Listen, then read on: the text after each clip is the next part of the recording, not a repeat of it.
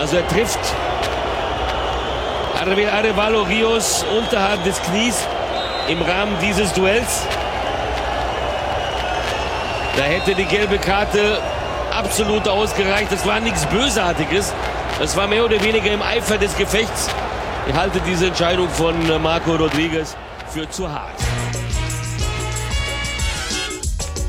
Nein, nein, um Gottes Willen! Wenn ich das richtig sehe, doch. Ich habe erst gedacht, er schießt sich selbst das Standbein weg. Es ist die Berührung links von Sio. Da ist mir kurz das Herz in die Hose gerutscht.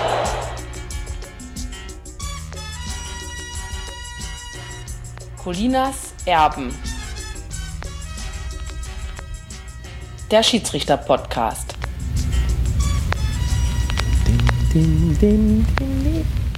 Wunderschönen guten Tag. Hier sind Colinas Erben. Wir machen einen Schiedsrichter-Podcast und mein Name ist Klaas Rehse. Den Mann an meiner Seite kennen Sie aus Funk und Fernsehen. Herzlich willkommen, Alex Feuerherd. Einen wunderschönen guten Tag, lieber Klaas. Ja, Alex, du bist ja heute, gestern, vorgestern auf allen Kanälen medial unterwegs. Wie war es denn heute bei NTV? Schön war's. Ich glaube, ich habe das erste Mal wieder in der Maske gesessen, seit ich 14 gewesen bin. Ich wollte dich noch fragen, wie ist das denn, wenn man diese Ronaldo HD-Schminke drauf hat? Das ist ganz großartig. Man bekommt erst so eine Feuchtigkeitscreme ins oh. Gesicht gespachtelt, dann wird da abgepudert und jetzt werden Linien gezogen, es wird getupft und gemacht und getan. Man wird unterhalten dabei von einer sehr netten Maskenbildnerin, so heißen die, glaube ich, und kommt sich unglaublich wichtig vor. Dazu das Outfit. Also du jetzt bist hier schon wieder schluffi, nicht schluffi, casual heißt das. Casual, immerhin mit Hose. Der Hosenzwang ist hier nicht aufgehoben, wie Der bei anderen Podcasts. Fernsehen leider auch nicht. Nee, aber ein schönes Sakko hat's da an. Ja, eins muss man haben. Ein Sakko, das äh, habe ich dann auch gleich für alle Gelegenheiten. Krawatte nicht. Es gab aber auch keinen Krawattenzwang. Mein einziges und damit auch schönstes weißes Hemd. Also so ein Outfit, das man zu Hochzeiten trägt, zur Beerdigung trägt und im Fernsehen. Könnt ihr euch auf jeden Fall angucken, werden wir verlinken, Alex, bei NTV. Äh, es ging überraschenderweise über Schiedsrichterentscheidungen bei der Fußball-Weltmeisterschaft. Und über eine Szene, die er jetzt nicht angesprochen hat, weil sie schon ein paar Tage her ist, ist die, die Heimschickung, hätte ich jetzt gesagt. Das Heimschicken des kolumbianischen Assistenten Humberto Clavijo. Zwei Fehlentscheidungen im Spiel Mexiko-Kamerun und zack, musste er nach Hause. Gab es eigentlich eine Begründung, warum?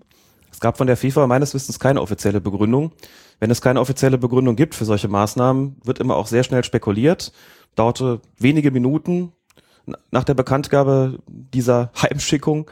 Da wurde bereits darüber spekuliert, ob es einen Manipulationsverdacht geben könnte. Das ist dann ziemlich schnell wieder kassiert worden.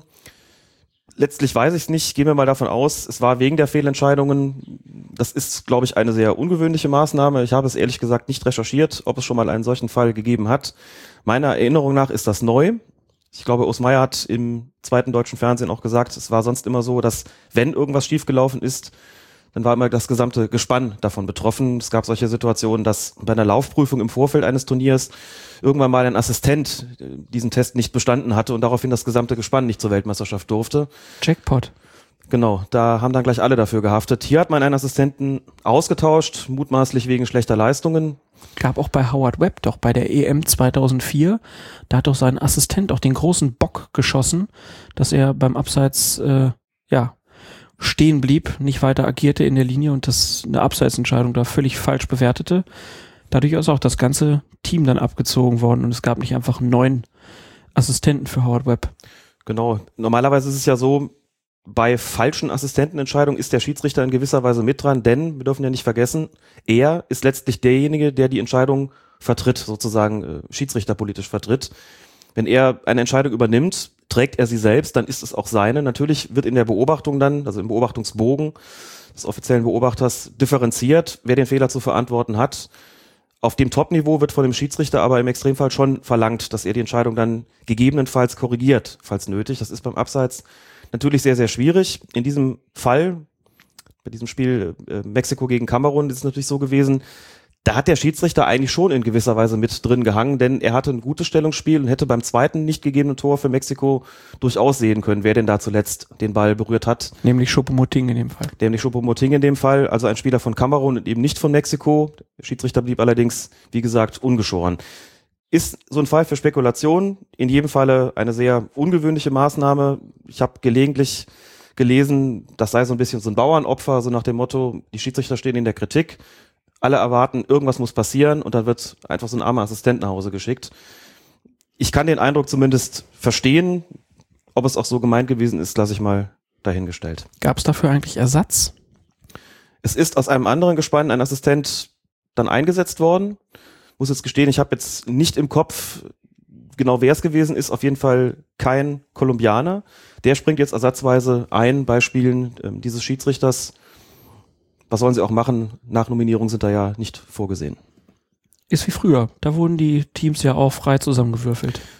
Ist ein bisschen wie früher. In, in dem Fall muss ich sagen, wirklich den schlechten alten Zeiten, wo der Schiedsrichter zwei Assistenten zur Seite gestellt bekam, die er eigentlich gar nicht kannte, die vielleicht auch gar nicht seine Sprache gesprochen haben. Die teilweise auch selbst eigentlich Schiedsrichter waren genau. und dann da nur den Assistentendienst sozusagen vollzogen haben. Also keine spezialisierten Assistenten, sondern Schiedsrichter aus dem Turnier. Also Kann man ja auch nochmal sagen. Gibt es ja auch viele Schiedsrichter, denen dann einfach gesagt wird, so, du wirst als Schiedsrichter, als Hauptschiedsrichter wirst du wahrscheinlich nicht Bundesliga-Schiedsrichter, aber du bist ein richtig guter Assistent, willst dich darauf beschränken. Und dann haben die Leute die Wahl und viele entscheiden sich dann auch für eine Assistentenlaufbahn. So ist es. Man bekommt es eigentlich nicht unbedingt zur Wahl gestellt. Das ist mehr eine Empfehlung, bei der man nicht Nein sagt. Im Beritt des DFB. Man könnte ja sagen, nö, ich pfeife weiter und dann hat man vielleicht nicht die Assistentenkarriere in der ersten Liga, weiß man nicht. Dann hat man mit Sicherheit nicht die Assistentenkarriere in der ersten Liga und in solchen Fällen, wo man sich diesen Empfehlungen sozusagen oder den Angeboten widersetzt, kann man im Zweifelsfall auch nicht mehr zwingend damit rechnen,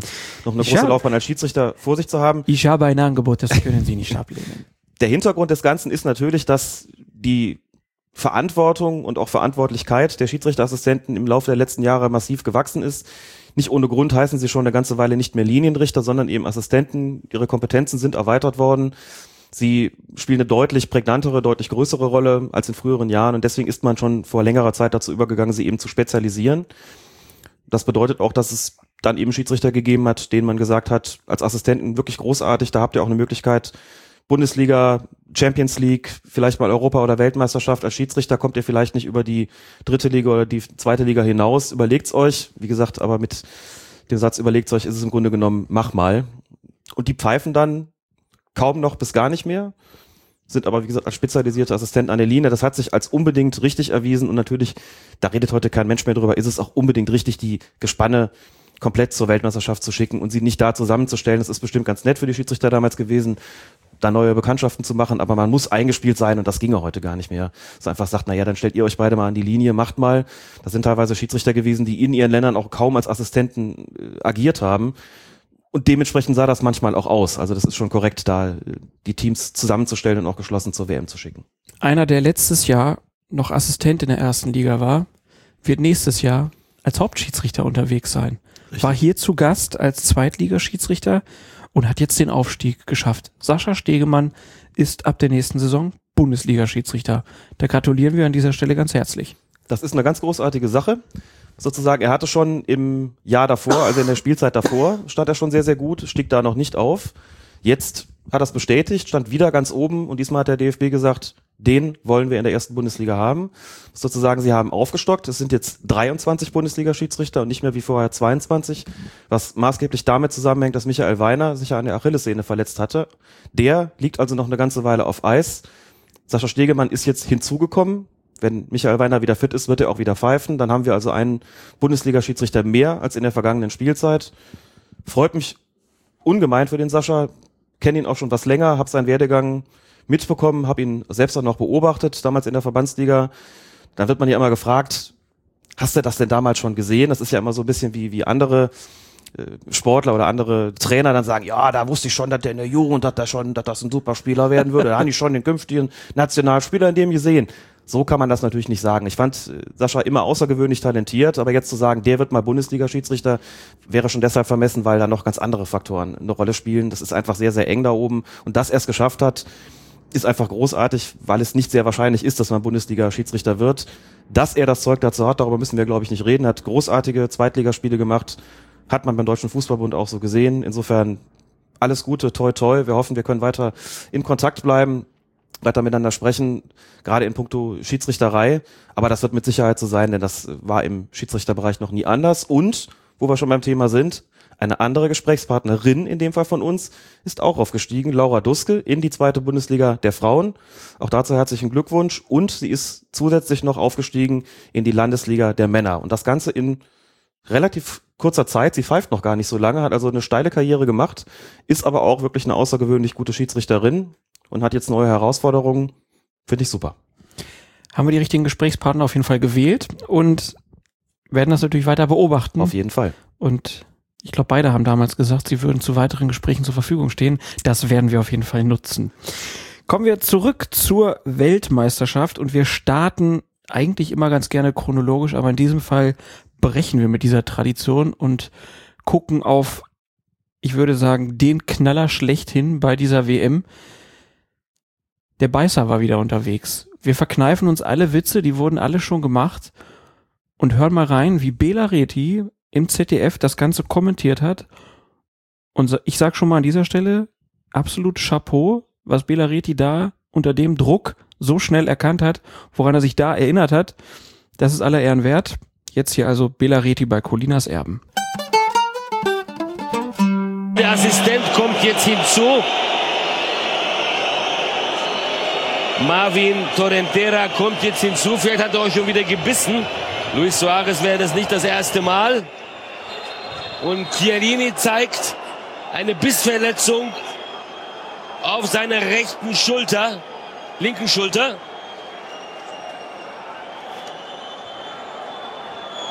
Jimenez kommt hinzu und sagt, mach dein Hemd zu. Will keiner sehen. Und jetzt kommt nochmal die Szene. Hier ist Suarez. Und hier beißt er ihm in die Schulter. Er beißt ihm in die Schulter. Unglaublich. Ein Mitschnitt aus der ZDF Live-Reportage von Bela Reti zur Attacke von Suarez, dem Stürmer aus Uruguay. Die Vorgeschichte ist jetzt den meisten wahrscheinlich schon bekannt. Er hat schon einmal im Trikot von Ajax Amsterdam den Beißer gegeben, einmal im Trikot des FC Liverpool und jetzt im Nationaltrikot gegen den Italiener Chiellini. Der Mann ist 17 Spiele insgesamt schon gesperrt gewesen für Beißattacken. Wahrscheinlich der erste Spieler überhaupt, der für solche Sachen gesperrt wurde so lange. Jetzt wird er wahrscheinlich die 20 Spiele locker knacken wir sind ja nun keine Sportrichter, aber man kann davon ausgehen, die FIFA hat Ermittlungen eingeleitet, das ist klar. Die werden jetzt auch recht schnell entscheiden. Das kann man mit Rückblick zum Beispiel auf die WM 2006 ja sagen, wo Thorsten Frings damals auch sehr schnell dann für das Halbfinale gesperrt wurde. Was glaubst du denn? Wird er gesperrt oder ist es zu schwierig zu beweisen, dass er wirklich gebissen hat? Gute Frage. Die habe ich mir gestern Abend auch schon mal gestellt, als ich das Spiel geguckt habe, denn man konnte anhand der Bewegung und äh, allen möglichen anderen doch schon relativ klar vermuten, zunächst mal, dass er da gebissen hat. Aber so einen richtigen Beweis gab es zunächst mal nicht. Dann tauchten so Nahaufnahmen auf, die natürlich auch extrem verlangsamt waren. Da hatte ich dann schon den Eindruck, das sieht sehr eindeutig aus, welches Videomaterial die FIFA letztlich heranziehen wird, um das zu beweisen oder zu widerlegen. Das weiß ich natürlich nicht. Letztlich gilt natürlich A, in dubio pro reo und ohne Beweise keine Verurteilung. Gleichwohl es natürlich einen großen öffentlichen Druck gibt in der ganzen Angelegenheit. Wie man in der Reportage von Belareti auch hören konnte, er hat das aus der Situation heraus so gesagt. Klar wird ihm dabei auch geholfen haben, dass Suarez das schon mal gemacht hat. Dann liegt der Verdacht immer so ein bisschen nahe, dass es dann auch nochmal passiert. Gleichwohl ist das, wie gesagt, natürlich kein Beweis. Das wird man abwarten müssen. In dem Zusammenhang sei auch nochmal einfach daran erinnert, weil das gestern häufig gefragt worden ist, als Chiellini diese Bissspuren oder sagen wir mal ganz korrekt vermeintlichen Bissspuren da präsentiert hat und später auch Fotos auftauchten, die diese Beisspuren, Bissspuren zeigen sollten. Da haben viele gesagt, ist das denn nicht hinreichend bewiesen jetzt? Hätte das nicht der, hätte der Schiedsrichter in der Situation nicht rot ziehen müssen, nachdem Chiellini ihm die Beissspuren, die Bissspuren da gezeigt hat? Und da ist der Punkt, nein. Der Schiedsrichter muss die Tat als solche selbst sehen. Es genügt nicht, wenn er einfach nur irgendwelche Indizien sieht und mehr als ein Indiz ist das nicht. Ich will das kurz mal illustrieren mit einem Beispiel, das ich selbst erlebt habe vor vielen Jahren in der Kreisliga, wo ich alleine gepfiffen habe, also auch kein Schiedsrichterassistent dabei gewesen ist. Da hörte ich hinter meinem Rücken plötzlich Geschrei. Spiel war unterbrochen, ich drehe mich um und sehe hinter mir liegt einer am Boden, hält sich das Gesicht, hält sich die Wange. Daneben steht genau ein Spieler, ein Gegenspieler von ihm. Und der Spieler, der am Boden liegt, sagt zu mir, der hat mich geschlagen und deutet auf seine Wange, zeigt die mir und ich sehe tatsächlich einen Abdruck, einen Abdruck einer Hand auf seinem Gesicht. Als Täter kam im Grunde genommen nur der Spieler in Frage, der neben ihm stand. Trotzdem konnte ich keine rote Karte zeigen, denn, so kurios das klingt, er hätte sich ja theoretisch selbst schlagen können. Woher soll ich wissen, woher der Abdruck kommt? Klar, kommen zwei Leute in Frage, er selbst und der andere. Ich habe es nicht gesehen, also ist es allenfalls ein Indiz, aber kein Beweis. Deswegen konnte ich keine rote Karte zeigen. Gut, klar kann man jetzt sagen, wie soll er sich denn selbst beißen? als ob da ein Mitspieler ihn äh, beißen würde. Alles klar, aber der Schiedsrichter muss es selbst sehen, sonst kann er ihn nicht bestrafen auf dem Platz. Was anderes ist es hinterher, da werden aber mit Sicherheit nicht irgendwelche Bissspuren als Beweis herangezogen, sondern da wird die FIFA auf der Grundlage des Videomaterials zu entscheiden haben, hat hier ein Biss stattgefunden, ja oder nein, oder war es möglicherweise was anderes? Also da müssen Sie sagen, Tätigkeit ja oder nein. Meine Vermutung wäre auf der Grundlage des Materials, das uns zur Verfügung steht, ja, aber wir wollen ihm natürlich auch nicht vorgreifen. Es gab also keinen Gipsabdruck von Chiellinis Schulter, der zur Beweisführung herangezogen werden konnte. Ich habe eben ja schon mal Bela Reti gelobt, der hat das sehr schnell erkannt, was da passiert ist, wahrscheinlich. Die Szene, das ist natürlich immer rasend schnell, da im Strafraum, der Kopf von Suarez geht Richtung Schulter, das ist schon mal ungewöhnlich, dass das überhaupt passiert. Und kurz danach dann Chiellini, der den Ellenbogen rausholt Ellbogen rausholt. Erstmal aus Sicht des Schiedsrichters. Kann man sowas zweifelsfrei aus deiner Sicht erkennen, als Assistent von der Seite, aus der Entfernung? Oder wenn ich irgendwo Richtung 16er stehe und das beobachte? Ich schicke mal Folgendes vorweg. Es gibt eine eher eine Regel im Schiedsrichterbereich. Diese Regel lautet, wenn auf dem Platz eine Tätigkeit passiert, man ist da zu dritt oder zu viert, je nachdem mit vierten Offiziellen oder ohne, einer aus dem Gespann muss sowas sehen. Punkt. Gibt's kein Vertun. Egal wie versteckt das passiert, egal wo es auf dem Feld passiert, ihr seid zu viert, ihr habt insgesamt sechs bis acht Augen und dann müssen wenigstens zwei davon entsprechend hingeguckt haben. Das ist hier offensichtlich nicht der Fall gewesen. Offenkundig deshalb, weil man ja davon ausgehen muss, wenn es einer gesehen hätte, hätte es den Platzerweis nach sich gezogen, denn Gründe dafür gab es ja wirklich genug. Wenn er ihn nicht gebissen hat, war es ein angedeuteter Kopfstoß, aber dazu vielleicht gleich noch. Das schicke ich vorweg. Das ist wie gesagt die Regel. Da will man gar nicht, will ich gar nicht groß drum lamentieren. Konnten sie es sehen oder nicht? Trotzdem muss man natürlich sagen, was ist in der Szene passiert und was hat der Schiedsrichter gesehen und die Assistenten. Das Spielgeschehen hat sich kurz davor aus dem Strafraum so ein bisschen rausverlagert, beziehungsweise so in die, in die eine Ecke. Der Schiedsrichter ist, das sieht man ganz gut, wenn man sich das Spiel in der Mediathek nochmal anschaut. Der Schiedsrichter ist dem Ball gefolgt und hat sozusagen auf die Situation geguckt, unmittelbar im Vorfeld hat mit der Flanke gerechnet. Und da war auch ein Zweikampf. Da hat der Referee hingeguckt, weil er erwartet hat, da passiert gleich irgendwas. In der Mitte standen dann Chiellini und Suarez, aber man hat vielleicht gar nicht den Verdacht gehabt, dass da irgendwas passieren könnte. Es hat sich nichts angebahnt, aus meiner Sicht. Da gab es nicht irgendwie so ein Gerangel. Das ist alles total schnell gegangen. Der Assistent wird zum einen höchstwahrscheinlich darauf geachtet haben, gibt es hier gleich eine Abseitssituation. Vielleicht war ihm auch in irgendeiner Weise die Sicht verdeckt und er wird mit Sicherheit den Verdacht dass da gleich was passieren könnte, auch nicht gedacht haben. So, was passiert dann? Da liegen plötzlich Suarez und Chiellini. Als ich es geguckt habe, habe ich gedacht, was mag da passiert sein? Dann sieht man, wie der Schiedsrichter in die Mitte guckt und pfeift. Und pfeift und hingeht und schon andeutet, Freistoß für Italien. Ich interpretiere das mal ich, und behaupte, das war so ein bisschen der Pfiff auf Verdacht. Nicht wegen der Tätigkeit, sondern der hat gedacht, da hat es offensichtlich ein Foulspiel von dem Suarez gegeben, sagen wir mal ein Stoßen, regeltechnisch gesehen, also geht es in die andere Richtung. Taktisch übrigens auch schon deshalb klar, die andere Möglichkeit, wenn er der Überzeugung gewesen wäre, da äh, hat Chiellini einen Foul begangen, er hätte ja Strafstoß geben müssen. In so einer unklaren Situation, wenn da plötzlich zwei liegen, man hat das Gefühl, so okay, das, äh, da hat es vielleicht einen Angreifer gegeben, der den Weg nach vorne angetreten ist, pfeift er ab, unterbricht das Spiel, weil da ja zwei liegen und gibt den Freistoß für Italien. Aber ich bin mir ziemlich sicher, dass er da noch nicht gesehen hat, noch nicht mal geahnt hat, was eigentlich das Problem ist. So, dann geht er da hin und dann geht das ganze Chaos ja richtig los. Chiellini ist völlig aufgebracht, steht dann eben auf, reißt sich so das Trikot von der Schulter, zeigt hier, guck mal, da hat er mich hingebissen. Dann kommt ein uruguayischer Spieler, zieht ihm das Trikot sozusagen wieder an. Es ist heillose Aufregung. Und es passiert letzten Endes nichts, weil es eben keiner im Gespann gesehen hat. Das ist natürlich bedauerlich. Vor dem Hintergrund, dass es A vorher einen Platzverweis gegeben hat gegen Italien, mit dem nicht nur die Italiener nicht einverstanden gewesen sind und B, kurz darauf ist es 1 zu 0 für Uruguay gefallen. Die ganze Gemengelage führt dann natürlich dazu, dass man das als extrem ungerecht empfindet und den Schiedsrichter verflucht, weil er es eben nicht gesehen hat. Und nochmal, vier Leute sind da, einer muss es sehen, aber trotzdem auch nochmal das vorauszuahnen, ist extrem schwer. Ich kenne den Einwand so nach dem Motto, ja, ja, aber der Suarez hat doch schon zweimal gewissen, der ist doch als unfairer Spieler bekannt, alles gut und schön. Trotzdem hat die Situation als solche für mich nicht nahegelegt, dass da gleich eine massive Unsportlichkeit in Form einer extrem brutalen Tätigkeit passieren würde. Kann dem Schiedsrichter also, was das betrifft, eigentlich keinen Vorwurf machen. Aber natürlich, dass es bedauerlich ist, klar. Und er hat äh, in Liverpool ja eine sehr gute Saison gespielt, nicht nur fußballerisch, sondern ist auch sonst nicht auffällig gewesen. Man hat gedacht, er wäre jetzt geläutert und sowas passiert nie wieder. So kann man sich täuschen. Jetzt gehen wir mal zur richtigen Regelauslegung. Du hast eben schon mal angesprochen, wenn er mit dem Kopf nach vorne stößt, das ist auch schon der Versuch einer Tätigkeit, rote Karte. Das war das, was ich als ersten Eindruck hatte, nachdem ich die Szene dann nochmal gesehen habe. Das hat sich im Laufe des Abends dann so ein bisschen korrigiert. Ich hatte den Eindruck, der versucht, ihm eine Kopfnuss zu geben und erwischt ihn irgendwie nicht richtig und landet landet dann auf der Schulter von Chiellini, weil der Versuch, ihn eine Kopfnuss zu versetzen, misslingt. Dann habe ich es noch zwei, zwei, drei, vier, fünf Mal in der Zeitlupe gesehen und sah man, das ist gar keine Ausholbewegung für eine Kopfnuss, sondern das war quasi, er hat mit Anlauf auch noch gebissen.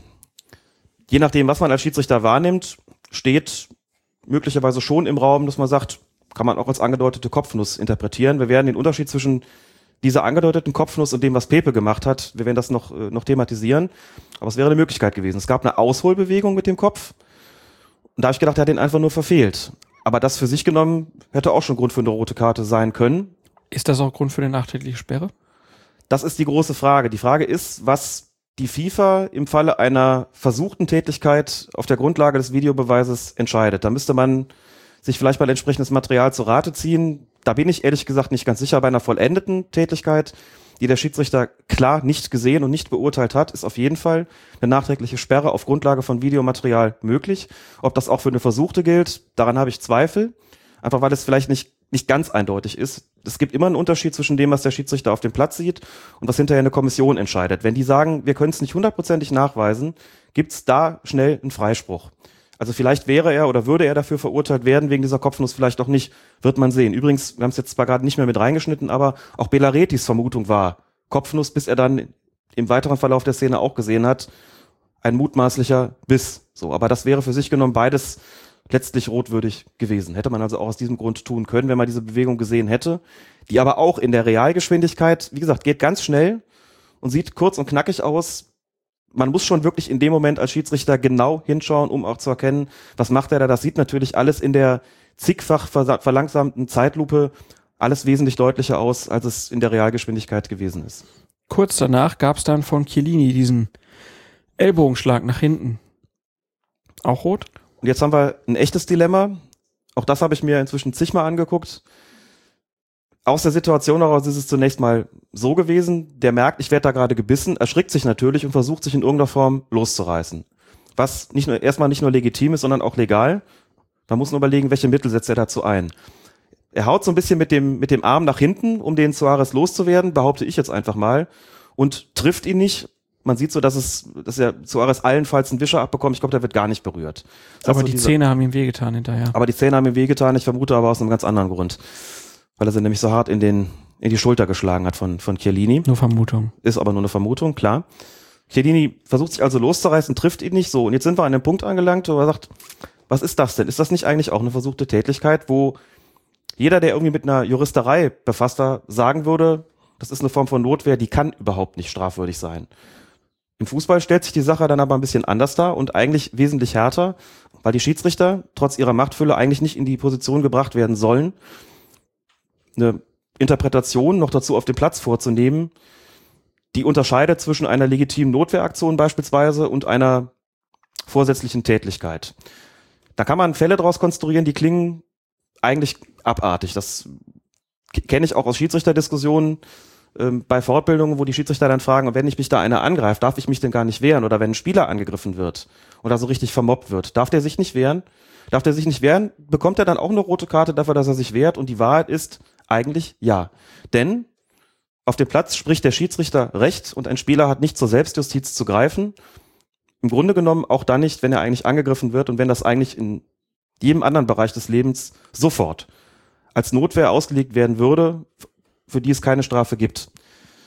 Bei Chiellini, vielleicht bin ich ein bisschen davon beeinflusst von der gesamten Szene, aber trotzdem, bei Chiellini sehe ich einen gewissen Spielraum, dadurch, dass er ihn nicht getroffen hat und neige dazu, in der Situation zu sagen, er versucht sich loszureißen, er trifft ihn ja nicht.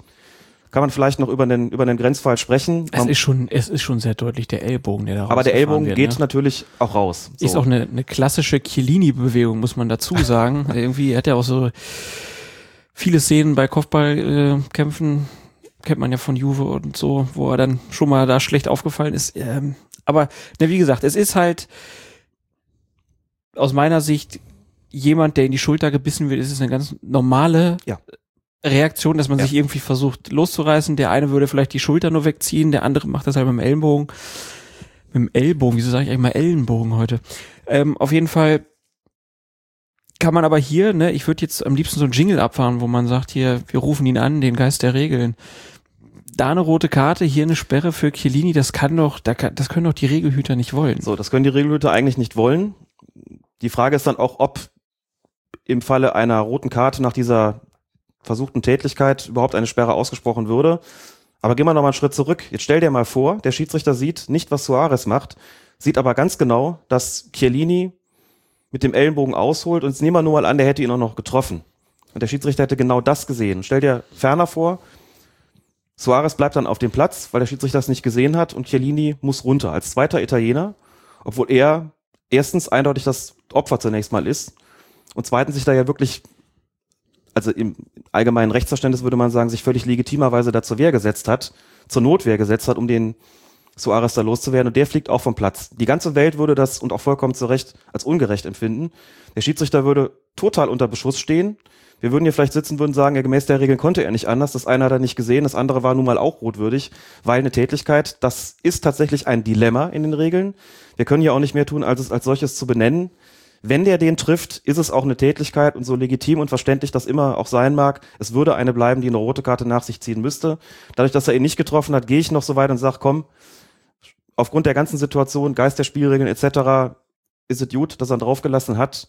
Aber es bleibt ein Problem bestehen, das man, glaube ich, mit den Regeln so ohne weiteres nicht lösen könnte, weil man den Schiedsrichter dann in die Pflicht nähme, ad hoc in der Situation sofort zu entscheiden, was ist da noch legitime Notwehr und auch legale Notwehr und was ist schon eine Tätigkeit. Ganz, ganz schwierig, möchte ich auch keinem Kollegen zumuten, darüber noch dazu in einer hektischen und bedeutungsvollen Partie darüber ad hoc entscheiden zu müssen. Die Italiener waren natürlich entsetzt, ob des Bisses, wie alle anderen Zuschauer, glaube ich, auch.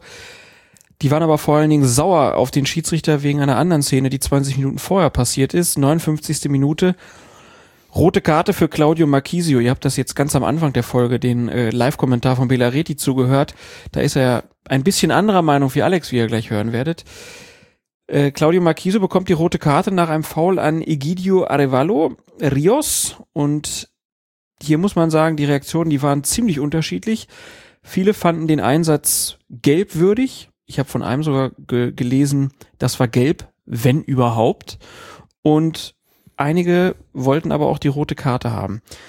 Rufen wir uns die Szene nochmal in Erinnerung. Marquisio, ja, dreht sich zum Spieler um und äh, trifft ihn dann auf jeden Fall, das ist unzweifelhaft, äh, kurz unterhalb des Knies. Jetzt ist es ganz entscheidend, erstmal zu gucken, außer dass er ihn getroffen hat, wie hat er ihn getroffen? Und hier gibt's ja den schönen Begriff, er trifft ihn mit der offenen Sohle. Alex, erklär das doch nochmal, was das ist. Gibt's, gibt's eine geschlossene Sohle? Was ist die offene Sohle? Ja, der Begriff offen ist vielleicht ein bisschen unglücklich, auch wenn ich den Begriff trotzdem deshalb gut finde, weil eigentlich jeder was damit verbinden kann. Das heißt, die Sohle voraus, die komplette Sohle, deshalb offen und nicht auf dem Boden stehen, sondern vorneweg sozusagen mit dieser offenen Sohle eben auf den Gegenspieler draufzugehen. Das, be das bezeichnet man als offene Sohle. Das ist hier gegeben gewesen. Ich möchte jetzt, bevor ich das weiter ausführe, vorwegschicken, ich finde die Argumente gegen Rot überhaupt nicht absurd. Ich finde sie auch überhaupt nicht falsch. In der Realgeschwindigkeit, wenn man es im Fernsehen gesehen hat, hatte, glaube ich, fast niemand einen Rotverdacht. Ich auch nicht. Der fiel und der Schiedsrichter, der direkt daneben stand, zückt sofort und ohne zu zögern eine rote Karte. Punkt eins. Aufgrund seiner großen Nähe, aufgrund der großen Nähe des Schiedsrichters, hat er auch eine Detaileinsicht gehabt. Mach jetzt mal ganz kurz einen Exkurs, weil Osmeier auch gestern und auch völlig zu Recht gesagt hat, wie wir auch schon mal, es gibt Situationen, da kann man als Schiedsrichter auch zu nah dran stehen, einfach weil man keinen sozusagen ganzheitlichen Blick dann mehr auf die Situation hat. Wir erinnern uns an eine Szene Stuttgart gegen Dortmund und ich war es Kienhöfer, der dann viel zu nah dran stand, um zu erkennen, ähm, dass der Stuttgarter Sebastian Kehl dann mit dem Ellenbogen im Gesicht traf und äh, es gab dann keine rote Karte. Felix da hat man, Zweier. Felix Zweier war es auf jeden Fall, ähm, war dann halt die Begründung, ja, der stand zu nah dran Mhm. an der Nummer, um es wirklich wahrzunehmen. Der Abstand zu so einem, zum Geschehen sollte am besten wie weit sein? acht, zehn, zwölf Meter sind normalerweise ideal für den normalen Spielverlauf. Ich bin aber relativ sicher, auch aus der eigenen Erfahrung heraus, dass dem Schiedsrichter diese Nähe hier tatsächlich mal genutzt hat. Das Spielgeschehen verlagerte sich in die Nähe des Schiedsrichters. Also man kann sagen, der stand wirklich zwei Meter daneben. er stand zwei Meter daneben und durfte sehr genau auch den gesamten Bewegungsablauf in der Situation und die Blickrichtung von Marquesio gesehen haben. Die ist nicht ganz unerheblich, weil es tatsächlich eine Rolle spielt bei der Beurteilung von solchen Zweikämpfen, ob der Ball überhaupt noch Spielobjekt war, ob, noch, ob er überhaupt noch von Interesse war für den Spieler, der später bestraft wird oder nicht. Und Marquisio guckt in dieser Szene tatsächlich deutlich mehr auf den Mann und eigentlich gar nicht mehr auf den Ball, sodass das den Eindruck, dass hier ein gezielter Tritt vorgenommen worden ist, verstärkt haben mag. Der war nicht in dem Sinne brutal, dass er mit großem Anlauf oder großer Intensität ausgeführt worden wäre, aber man sieht schon ganz gut, wie er den, eben die offene Sohle, wie er seinen Fuß unterhalb des Knies platziert von seinem Gegenspieler. Dann drückt er ihn noch so ein bisschen durch, so nach dem Motto, jetzt stehe ich und jetzt gebe ich ihm dann noch, äh, als ich draufstehe, noch einen mit. Das, auch das dürfte eine Rolle gespielt haben. Blickrichtung und der Schiedsrichter, der direkt daneben steht, sieht den kompletten Ablauf, sieht die Blickrichtung, schätzt die Intensität ein, zögert keine Sekunde hier eine rote Karte zu geben und aufgrund dieser ganzen Faktoren, die ich jetzt genannt habe, geht die Entscheidung für mich auch in Ordnung. Wie wichtig ist denn die Intensität? die Intensität bei einem Zweikampf ist insoweit von Belang, als es natürlich denkbar ist, dass es Fouls gibt, wo du sagst, die sehen zwar erstmal seltsam aus, sind aber von ihrer gesamten Härte nicht so schlimm, dass man da unbedingt zur äußersten Strafe greifen müsste. Also die Jens Lehmann-Argumentation, während ich trat, habe ich schon wieder zurückgezogen. Könnte man, sehr schön gesagt, könnte man so sagen. Die Intensität war jetzt hier nicht so gegeben, dass er sozusagen mit, mit, mit Schmackes und einer riesen Ausruhbewegung den getreten hätte. Die war eher so, er geht mit, steigt ihm, vielleicht ist das ein ganz guter Begriff, steigt ihm mit der offenen Sohle unters Knie und wie gesagt, drückt dann noch mal kurz durch. Also aufgesetzt und dann noch mal durchgedrückt. Hat für mich aber tatsächlich den, den Rang eines Tritts. Und Mhm. deswegen vertrete ich die rote Karte hier auch mit und halte sie für, für korrekt wenn der Schiedsrichter hier gelb gezogen hätte, säße ich hier und würde sagen, vielleicht ein Grenzfall. Dass es ein Grenzfall war, bin ich gerne bereit einzugestehen, bin ich gerne bereit ähm, zu akzeptieren. Grenzfall, in dem mir rot lieber gewesen wäre. So finde ich die rote Karte angemessen. Verschiedentlich wurde argumentiert, aber im Laufe des Turniers war die Linie insgesamt doch vielleicht eine andere und wie ist es denn in dem Spiel gewesen? Ich finde, so groß war der Spielraum da ehrlich gesagt nicht mehr. Es gab zwei, drei Leute, die uns auf Twitter geschrieben haben und die Frage gestellt haben oder es selbst auch gesagt haben, ist das nicht ein bisschen vergleichbar mit einem Tritt von Franck Ribéry im Champions League Halbfinale der Saison 2009, 2010, was glaube ich, im Spiel gegen Olympique Lyon, Halbfinale, Hinspiel in der Münchner Allianz Arena. Der ist damals vom Platz geflogen. Schiedsrichter war damals äh, Roberto Rossetti aus Italien. Ribéry ist gesperrt worden, konnte am Finale nicht teilnehmen. Es war damals sehr umstritten, war es ein Platzverweis oder nicht. Würde ich auch sagen, für mich auch ein Grenzfall, nach wie vor aber ein Fall, wo man eine rote Karte auf jeden Fall vertreten konnte. Er sind damals nicht aufs Schienbein gestiegen, sondern auf, auf den Spann seinem Gegenspieler, aber es war eigentlich durchaus vergleichbar, finde ich. In, auch in Form, in puncto Intensität. Insofern gehe ich hier mit der Entscheidung ähm, von Marco Antonio Rodriguez mit und sage, das war eine korrekte Entscheidung. Tja, Italien ist raus. Der Schiedsrichter aus Mexiko, Marco Antonio Rodriguez, hat es so entschieden. Und äh, er hat es nicht komplett falsch gemacht, das kann man auf jeden Fall nicht sagen. Äh, Vielleicht muss man an der Stelle auch nochmal sagen, weil wir ja gerne auch mal über das gesamte Spiel und die gesamte Spielleitung reden. Wir werden nachher nochmal an einer anderen Stelle sicherlich darauf kommen. was die Taktik der Schiedsrichter betrifft, in Punkt auf puncto Zeigen von gelben Karten. Das Spiel Italien-Uruguay gestern war wieder so ein Beispiel dafür, wie ein Schiedsrichter den Einstieg in die persönlichen Strafen verpassen kann. Der Grund dafür liegt nicht zuletzt bei der Schiedsrichterkommission der FIFA, die eine entsprechende Direktive erlassen hat, die erste gelbe Karte so spät wie möglich zu zeigen. Wie gesagt, später noch ein bisschen mehr dazu. Es gab einige Situationen direkt zu Beginn in den ersten 15, 20 Minuten vor der ersten gelben Karte, die gab es ja gegen Balotelli. Und die war so richtig so, das muss jetzt aber kommen. Da gab es einige Foulspiele, einige Fußvergehen und einige Ellenbogeneinsätze, wo ich mir persönlich ehrlich Jetzt gesagt hast du es auch gesagt. Ellenbogen. Ellbogeneinsätze. Wir gucken das nochmal nach. Ich bin mir nicht mehr sicher, ob Ellenbogen überhaupt falsch ist. Sorry. Fand an den, fand da einige Situationen dabei, da wäre eine Verwarnung durchaus im Bereich des Möglichen und auch im Bereich des Sinnvollen gewesen. Okay. Ich muss dazu nochmal sagen, zeitige, rechtzeitige gelbe Karten dienen dann dazu, ein Spiel, das hart beginnt, wieder in die Spur zu führen. Den Spieler einfach deutlich zu machen, hier sind die Grenzen. Und wenn man die ihnen nicht aufzeigt, machen sie im Zweifelsfalle weiter. Dass das Spiel gestern an Härte stetig zugenommen hat, bis hin zu dem Platzverweis gegen Marquisio, bis hin zu der Attacke von Suarez, also wirklich sich gesteigert hat in puncto Härte und Intensität, lag nach meinem Dafürhalten, nicht nur nach meinem, nicht zuletzt daran, dass es der Schiedsrichter versäumt hat, rechtzeitig mit gelben Karten schon am, zu Beginn dazwischen zu gehen. Dass er das versäumt hat, nochmal, hängt nicht zuletzt mit der Direktive der FIFA-Schiedsrichterkommission zusammen, zeigt die erste gelbe Karte so spät wie möglich. So spät wie möglich impliziert natürlich die Option, ja, wenn es nötig ist, dann zeig halt auch noch fünf Minuten. Aber viele interpretieren das in diese Richtung, dann lassen wir sie im Zweifelsfall lieber stecken und auch mal für Vergehen, für die wir sie normalerweise zeigen würden. Ich finde, das bekommt vielen Spielen nicht gut. Es gab andere Partien, da kann man drüber diskutieren. Da hat es Spiele gegeben, die sind mit zwei gelben Karten zu Ende gegangen statt mit fünf oder sechs und trotzdem haben hinterher alle gesagt, war doch eigentlich ganz okay. Mhm. Kann passieren. Es gibt aber Vergehen, für die sind nun mal gelbe Karten eigentlich zwingend. Ich weiß nicht, warum sich die FIFA diese Direktive ausgedacht hat.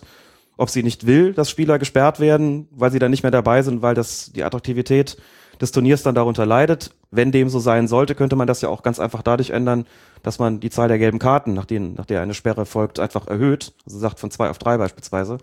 Oder auf vier oder was weiß ich. Auf jeden Fall keine glückliche Anweisung, wie ich finde, die sich aber auch bei anderen Spielen negativ bemerkbar gemacht hat. Und gestern Abend bei Italien-Uruguay mit Sicherheit. Ich behaupte nicht, dass diese, dass der Platzverweis gegen Marquisio und die Attacke von Suarez nicht passiert wären, wenn es rechtzeitig gelbe Karten gegeben hätte. Aber die Wahrscheinlichkeit dafür wäre auf jeden Fall gestiegen. Dann lass uns noch mal kurz über die WM-Linie, die Urs Meier da ja, ja ins Spiel gebracht hat, sprechen. Gibt sowas? Das ist schwierig, das zu sagen, ob es wirklich so eine Linie gibt. Es gibt so generelle Anweisungen an die Schiedsrichter, wie die, die ich gerade eben schon mal angerissen habe. Möglichst spät gelbe Karten, möglichst viel laufen lassen. Bei diesen und jenen Vergehen nicht zu streng sein. Bei der Mauerbildung auf den, den, die Spieler nochmal zugehen und denen sagen, lasst eure Hände unten, sobald ihr die hebt, begeht ihr die, gibt euch in die Gefahr, absichtliches Handspiel zu begehen. Macht dieses, lasst jenes. Es gibt schon immer so Vorgaben, worauf besonders geachtet werden soll.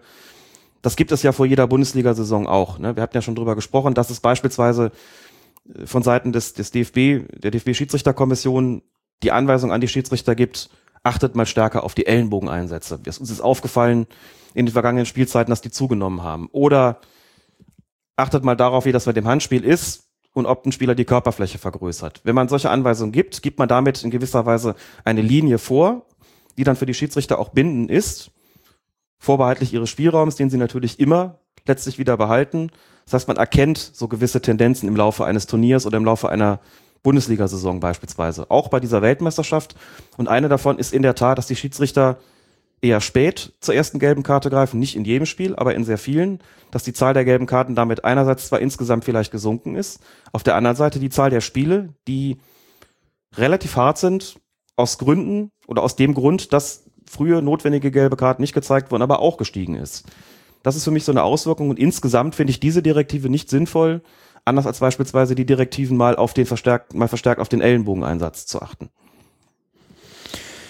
Wir werden das weiter beobachten, ob sich sowas rausschält oder ob es da vielleicht auch Veränderungen gibt und wechseln jetzt von diesem Spiel zurück zum ersten Spiel der deutschen, deutschen Nationalmannschaft gegen Portugal. 4 zu 0 hieß es am Ende und es ging schon recht gut los in der elften Minute für die deutsche Nationalmannschaft, denn Da gab es einen Elfmeter, der dann auch verwandelt wurde und dem vorausgegangen war ein Foul von Joao Pereira an Mario Götze. Der hat nämlich äh, Götze über mehrere Meter, kann man sagen, erst gehalten, dann auch gedrückt und Götze ist dann schließlich gefallen.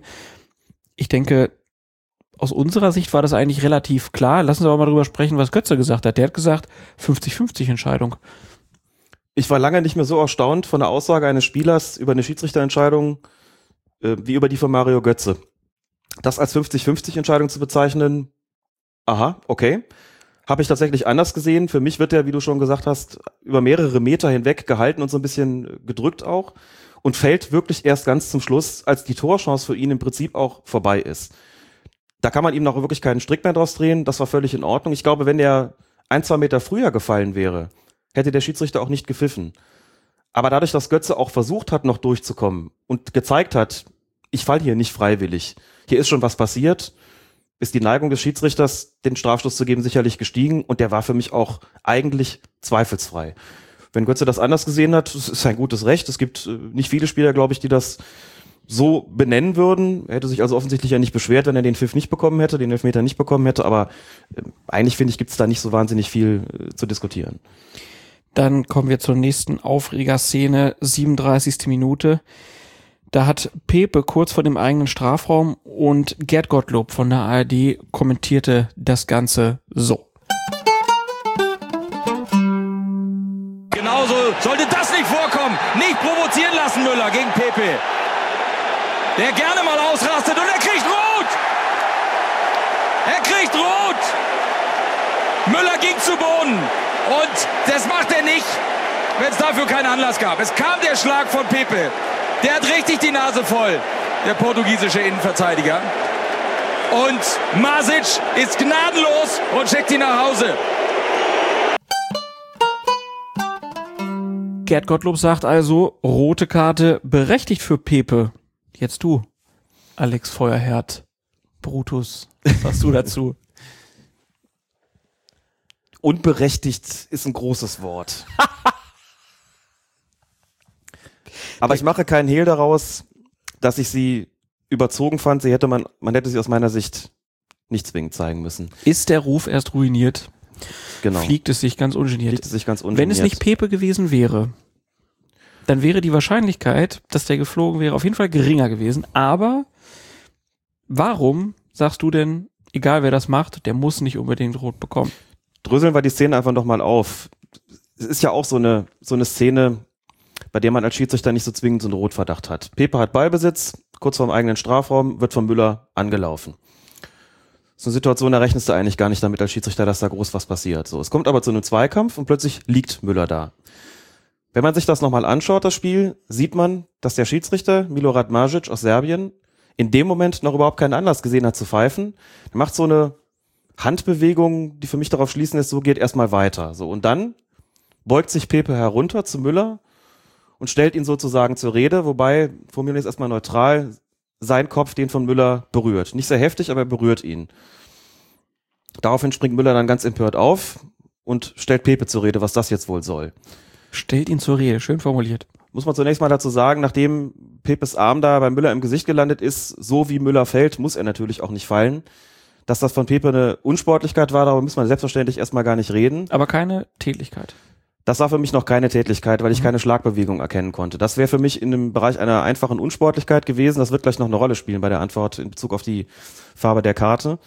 Ich mag es einfach nicht und finde es auch doof, wenn Spieler dann immer so fallen wie vom Blitz getroffen, als ob sie gerade eben acht bis zehn Zähne verloren hätten. Ob die nur Thomas Müller heißen oder sonst wie, finde ich das erstmal zweitrangig. Erstaunlich übrigens, dass Müller dann danach, als Pepe sich runterbeugt, durchaus nicht so reagiert wie einer, der gerade eine Kopfnuss bekommen hat. Ne? Also schon komische Szene, so alles in allem. Hat ja nach dem Spiel auch so schön gesagt, ich hoffe, ich sehe nicht allzu doof aus. Ja, das hat er so gesagt und äh, das hoffen wir auch alle für ihn, dass er da nicht doof ausgesehen hat. Kommentieren das ja erstmal gar nicht weiter. Ach komm. Die Frage, ob das dann rot ist, was Pepe danach macht. Wenn man die Körpersprache des Schiedsrichters sieht und sie richtig interpretiert, hat Pepe ausschließlich dafür rot bekommen, was er nach dieser diesen Treffer in Müllers Gesicht gemacht hat. Also quasi für die Kopfnuss, Fragezeichen. dann muss man sich auch genau anschauen, war es eigentlich eine oder nicht so. Der DFB hat mal definiert, ich habe es extra nochmal nachgelesen in der offiziellen Schiedsrichterzeitung, dass zu einer Kopfnuss eine Ausholbewegung gehören muss. Also dass du wirklich so den Kopf nach hinten legst und so, ne, so, also im Extremfall so wie es Sinne, den sie dann im WM-Finale 2006 gemacht hat, das ist eine Ausholbewegung. Klar, kann die auch weniger extrem ausfallen, aber es muss schon eine geben. Das, was Pepe da gemacht hat, war eher, dass er seinen Kopf gegen den von Müller gedrückt hat, wobei man immer auch dazu sagen muss, die Spieler sind nicht doof, die kriegen so eine Regelauslegung natürlich auch mit und überlegen sich schon, selbst in solchen extremen Situationen, was sie tun müssen, um möglichst wenig Gefahr zu laufen, dafür gleich vom Platz zu fliegen. Er berührt also Müllers Kopf. Für mich ist das keine Kopfnuss gewesen und der Unterschied zwischen einer versuchten Kopfnuss, einer versuchten Tätigkeit und dem, was Pepe da gemacht hat, ist eigentlich auch relativ schnell erzählt, auch wenn sich erstmal kompliziert anhört. Versucht heißt, ich hole aus, treffe ihn aber nicht. Das war das, was ich ursprünglich bei Soares angenommen hatte. Was Pepe da gemacht hat, war gar nicht unbedingt der Versuch, sondern er hat den Müller einfach mit seinem Kopf so ein bisschen weggedrückt.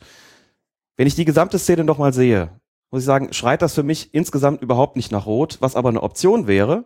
Unser geschätzter Hörer Sternburg hat in der Kommentarspalte unseres Blogs auch darauf hingewiesen, beziehungsweise hat gefragt, geht das denn eigentlich auch? Hab mit Tobi Altinger mal drüber gesprochen, was er darüber denkt und waren uns eigentlich einig, es hätte hier eigentlich eine ganz salomonische Option gegeben, nämlich Pepe für den Treffer in Müllers Gesicht zu verwarnen. Begründung, keine Tätigkeit, weil keine Schlagbewegung, aber eine Fahrlässigkeit, eine Unsportlichkeit, die gelb nach sich zieht. Und für das, was er danach gemacht hat, die zweite einfache Unsportlichkeit, dieses Wegdrücken von Müllers Kopf mit dem eigenen Kopf, nochmal eine gelbe Karte. Dann wäre es gelb und gelb-rot gewesen. Das wäre möglich gewesen, weil es zwei unterschiedliche Taten gewesen sind, die auch jeweils eigenständig hätten geahndet werden können. Hätte für den Schiedsrichter dann bedeuten können, ich zeige ihm gelb, sag, das war jetzt für den Treffer im Gesicht und zeige ihm direkt danach gelb-rot und sagt, das war für die Unsportlichkeit, dass du seinen Kopf da weggedrückt und noch auf den eingebrüllt hast. Manche springen dafür jubelnd auf den Zaun, um sowas zu bekommen. Pepe würde es anders machen, Ja. aber der Schiedsrichter hätte dafür natürlich die Schlagbewegung überhaupt erstmal erkennen müssen. Richtig, wir theoretisieren jetzt hier rum. Klar. Wir reden jetzt nicht darüber, was er da hätte erkennen müssen und so weiter und so fort. Das ist vollkommen recht.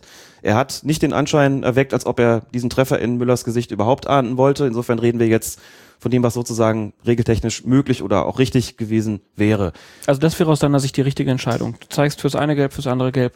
Ich hätte es taktisch klug gefunden, es wäre regeltechnisch abgedeckt gewesen und maßvoll. Man muss natürlich dazu sagen, für Pepe hätte es überhaupt keine Änderung bedeutet in puncto Sperre, denn zum einen hätte er auch nach Gelb-Rot ja nicht mehr bis nicht mehr teilnehmen dürfen am Spiel, klar. Das andere ist, nach einer gelb-roten Karte bekommst du ein Spiel Sperre. Automatisch und immer. Und wie viel Sperre hat er nach der roten Karte bekommen? Auch ein Spiel. Die FIFA hat danach also die Mindestsperre ausgesprochen, was übrigens auch darauf hindeutet, wir sind zwar keine Sportrichter, aber trotzdem, nach einer heftigen Tätigkeit kommst du nicht mit einem Spiel davon.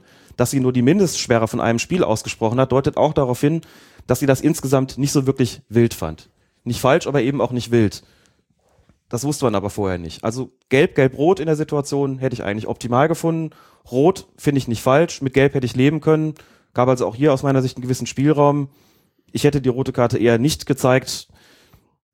Und dass es Pepe gewesen ist, spielt genauso wenig eine Rolle, wie dass es Suarez gewesen ist. Nach Sympathie darf man ja nicht gehen, das ist auch gut so. Aber nochmal kurz die Begründung für dich, dass es nicht zwingend rot ist, ist, dass er halt mit dem Kopf einmal runtergeht und nicht runtergeht, nochmal ausholt und dann Genau. zuhaut. Für mich war das Runterbeugen noch keine Ausholbewegung. Die Ausholbewegung muss schon dann in einem Zug erfolgen und auch so, dass danach der Stoß erfolgt. Das ist hier nicht passiert. Wenn der sich runterbeugt und stoppt quasi kurz davor und drückt den Kopf so ein bisschen mit seinem Kopf weg, ist das für mich keine Ausholbewegung und damit auch keine Kopfnuss, kein, kein Schlagen, kein Stoßen, keine Tätigkeit. Deswegen hätte ich für diese Aktion isoliert betrachtet, eine rote Karte fand ich da überzogen, wie gesagt. Hätte gelb, gelb-rot angemessener gefunden.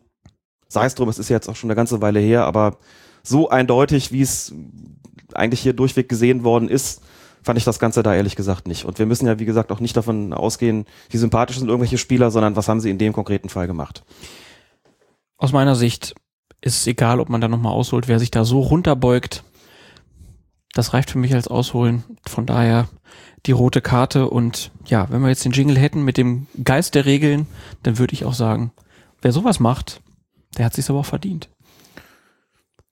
Das war vielleicht so ein bisschen der Grund, warum ich gesagt habe, ich mache dem Schiedsrichter nicht nur keinen Vorwurf, sondern finde es natürlich auch nicht grundfalsch. Dann äh, man kann natürlich auch so argumentieren, was soll das überhaupt jemand anderem im Gesicht herumzufummeln. Was soll es überhaupt sein, Kopf gegen den Kopf eines anderen zu drücken?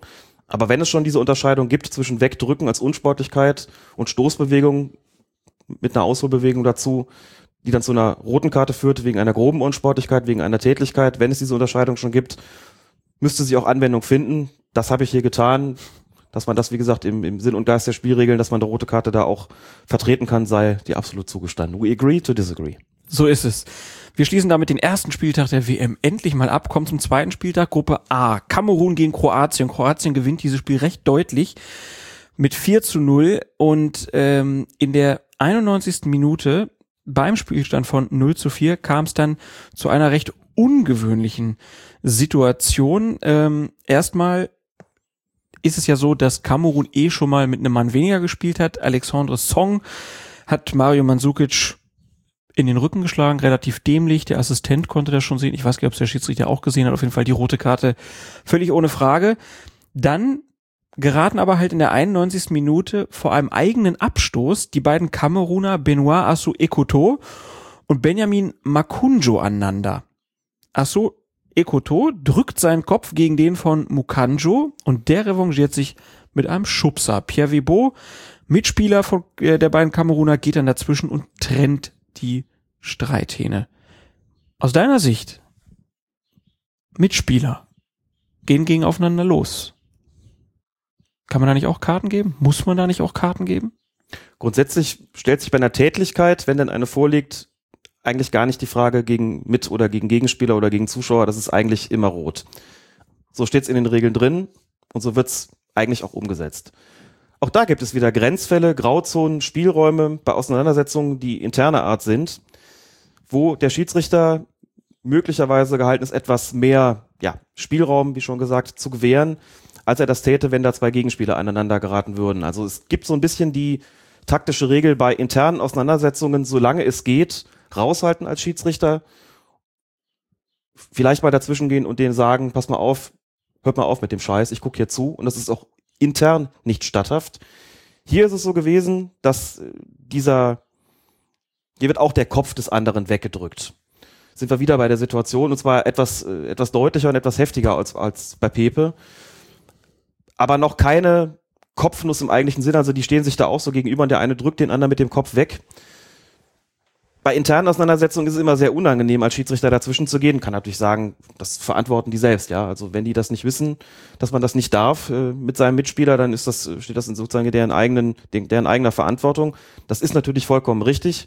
Dass der Schiedsrichter hier nicht eingeschritten ist, zumindest nicht mit einer, mit einer roten Karte, ich glaube, verwarnt er da ihn auch nicht, ist zumindest zu hinterfragen. Ich persönlich würde sagen, der Spielraum, der hier gegeben war, hätte dazu führen können, dass der Spieler, der den anderen da mit dem Kopf wegdrückt, mit Gelb davonkommt. Das war sicherlich am Rande der Tätigkeit, die eben auch gegen den Mitspieler nicht zulässig ist. Indem der Webo dazwischen gegangen ist und die beiden getrennt hat, hat der Schiedsrichter sich wahrscheinlich auch gedacht. 91. Minute. 4 zu 0 verloren. Das Ding ist ja komplett durch. Mache ich hier wirklich noch ein Fass auf, wenn der eine den anderen mit dem Kopf so ein bisschen wegschiebt? Oder lasse ich es einfach bleiben und sage, komm, ich pfeife jetzt ab und gut ist es.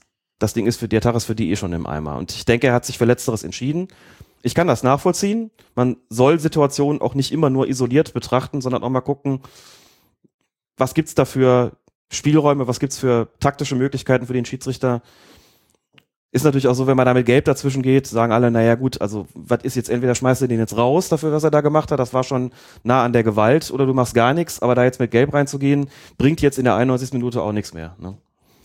Genau. Also von daher alles in Ordnung so, aber wir halten fest, auch bei Auseinandersetzungen zwischen Mitspielern kann es Karten geben. Kommen wir zu Gruppe D, zweiter Spieltag. Uruguay gegen England. Und da gibt es ein Tor für Uruguay in der 85. Minute. Weiter Abschlag des Torwarts von Uruguay. Im Mittelfeld kommt es dann zum Kopfballduell zwischen Edinson Cavani und Steven Gerrard. Der Ball kommt zu Luis Suarez der im Moment des Kopfballduells im Abseits stand. Suarez erzielt das zwei, den 2-1-Siegtreffer für Uruguay und alles fragte sich hinterher, war das ein reguläres Tor? Der stand schon ganz schön frei, der Suarez. Und alle haben sich gefragt, wie kann das denn eigentlich sein? Man hat ja auch mal einfach gezeigt, über was für großartige fußballerische Qualitäten er verfügt. Das war ja schon ziemlich großartig gemacht.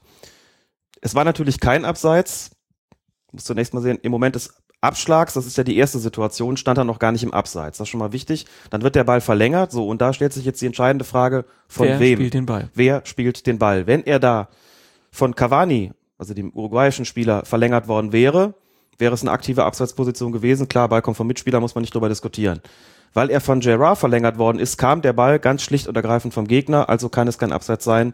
Punkt um, glasklarer, regulärer Treffer. Jetzt haben wir aber natürlich die Frage, was ist, wenn Suarez beim Abschlag des eigenen Torwarts ähm, nicht im Abseits steht?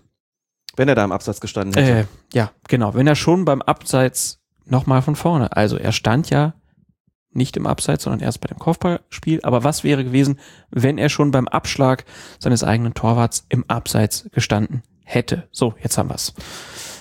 Auch dann hätte keine aktive Abseitsposition vorgelegen, denn hier greift die Abseitsreform, die es vor der Spielzeit 2013, 2014 gegeben hat. Das, was Gerard da macht, ist das, was im englischen Fußballsprachgebrauch, in den englischen Rule of Law als deliberate play bezeichnet wird. Deutsch mit absichtliches Spielen so ein bisschen unglücklich übersetzt ist, aber was Besseres fiel mir ja auch nicht ein. Das zählt als absichtliches Spielen des Balles. Gerard steigt zum Kopfball, verlängert den dann auf Suarez und selbst wenn der beim Abschluss schon im, beim Abschlag, nicht beim Abstoß, beim Abschlag schon im Abseits gestanden hätte, wäre durch diese Verlängerung das Abseits aufgehoben gewesen durch das absichtliche Spielen von Gerard. Die Qualität dieses Abspiels, die Qualität dieses Deliberate Play spielt überhaupt keine Rolle. Dass der unglücklich verlängert worden ist, spielt auch keine Rolle. Das heißt, der Treffer wäre in jedem Falle gültig gewesen. Nur dann natürlich nicht, wenn Cavani ihn verlängert hätte. Logischerweise dann äh, ne, wäre vollkommen klar gewesen, also spätestens jetzt wird die Abseitsstellung wirksam, aber in dem Moment, wo Gerard eingegriffen hat, war für alle auf dem Platz klar, soweit sie Schiedsrichter waren, hier kann keine Abseitssituation vorliegen. Es wäre also korrekt gewesen. Da hat das Schiedsrichtergespann aus Spanien also richtig entschieden. Kommen wir zur Gruppe E. Auch dort der zweite Spieltag Schweiz gegen Frankreich. Und da gab es eine acht Minuten eine ziemlich üble Verletzung von Steve von Bergen. Der wird nämlich von Olivier Giroud mit dem Fuß im Gesicht getroffen. Ich habe so eine Grafik gesehen, wo man dann gezeigt bekam, wie das Auge dann nach unten durchbricht äh, durch diesen Tritt und ja, schlimme Verletzung auf jeden Fall. Der Schiedsrichter Björn Kuipers aus den Niederlanden hat es bei der ganzen Nummer bei einer Ermahnung belassen und natürlich ist in der Situation aus meiner Sicht, ich glaube aus deiner Sicht auch klar, der Tritt, der ist unabsichtlich. Ja. Stellt sich aber die Frage, Giroud ähm, sieht den von Bergen zwar nicht kommen, aber er riskiert ja sozusagen mit seiner Art zu spielen die Verletzung. Hätte es dafür nicht dann wenigstens eine gelbe Karte geben sollen? Und weil das so ist, wie du es gerade gesagt hast, scheidet die rote Karte zunächst mal aus in der Situation. Also ne? da spielt die Absicht dann schon eine Rolle. ja, da spielt die Absicht natürlich eine Rolle. Wenn der den noch kommen sieht und geht so dahin, dann reden wir hier von, von rohem Spiel und diskutieren überhaupt nicht darüber, ob das ein Platzverweis ist oder nicht. Dadurch, dass er ihn nicht kommen sieht, ist es genauso, wie du sagst, das Risiko nimmt er dann schon auf sich. Und wenn er dann trifft, der Spieler muss ja anschließend auch noch ausgewechselt werden, wenn er dann trifft, ist das eine Aktion, wo man wirklich sagen muss, das ist schon extrem fahrlässig gewesen und eigentlich ein Fall für eine Verwarnung. Dass ähm, Björn Kuipers hier nicht verwarnt hat, sondern es bei einer Ermahnung belassen hat, dürfte wieder entscheidend damit zusammenhängen, dass die FIFA die Direktive ausgegeben hat, die erste gelbe Karte im Spiel so spät wie möglich zu zeigen. Ich finde hier, es waren zwar erst acht Minuten gespielt, wäre sie fällig gewesen, damit einfach auch deutlich zu machen, hier sind die Grenzen. Dann muss man dazu sagen, im Unterschied zum Spiel Italien gegen Uruguay haben wir hier eine Partie unter der Leitung von Björn Kuipers, die völlig sportlich zu Ende gegangen ist. Sicher auch deshalb, weil die sportliche Überlegenheit der Franzosen irgendwann sehr, sehr groß war. Wahnsinnsspiel. Wahnsinnsspiel, eins der, der großartigsten Spiele der Weltmeisterschaft. Das hat es sicherlich begünstigt. Was sicherlich auch dazu kommt, ist Björn Kuipers, wir haben ja schon öfter über ihn gesprochen, ist wirklich ein großartiger Schiedsrichter. Und das Interessante ist so ein bisschen, dass man an ihm ganz gut beobachten konnte, wozu ein Schiedsrichter, der über eine ausgesprochen starke Persönlichkeit verfügt, in der Lage ist, wenn man ihm sagt, zeig mal möglichst spät die gelben Karten. Ich glaube, der hatte zwei in dem Spiel, wo ich eigentlich vier bis fünf erwartet hätte, wo man mit gutem Recht sagen kann, da haben ein paar gefehlt, aber im Prinzip wollte trotzdem keiner was von ihm. Bis auf eine Szene ganz zum Schluss, auf die wir gleich noch kommen werden. Aber in puncto Verwarnungen hat eigentlich keiner gemeckert.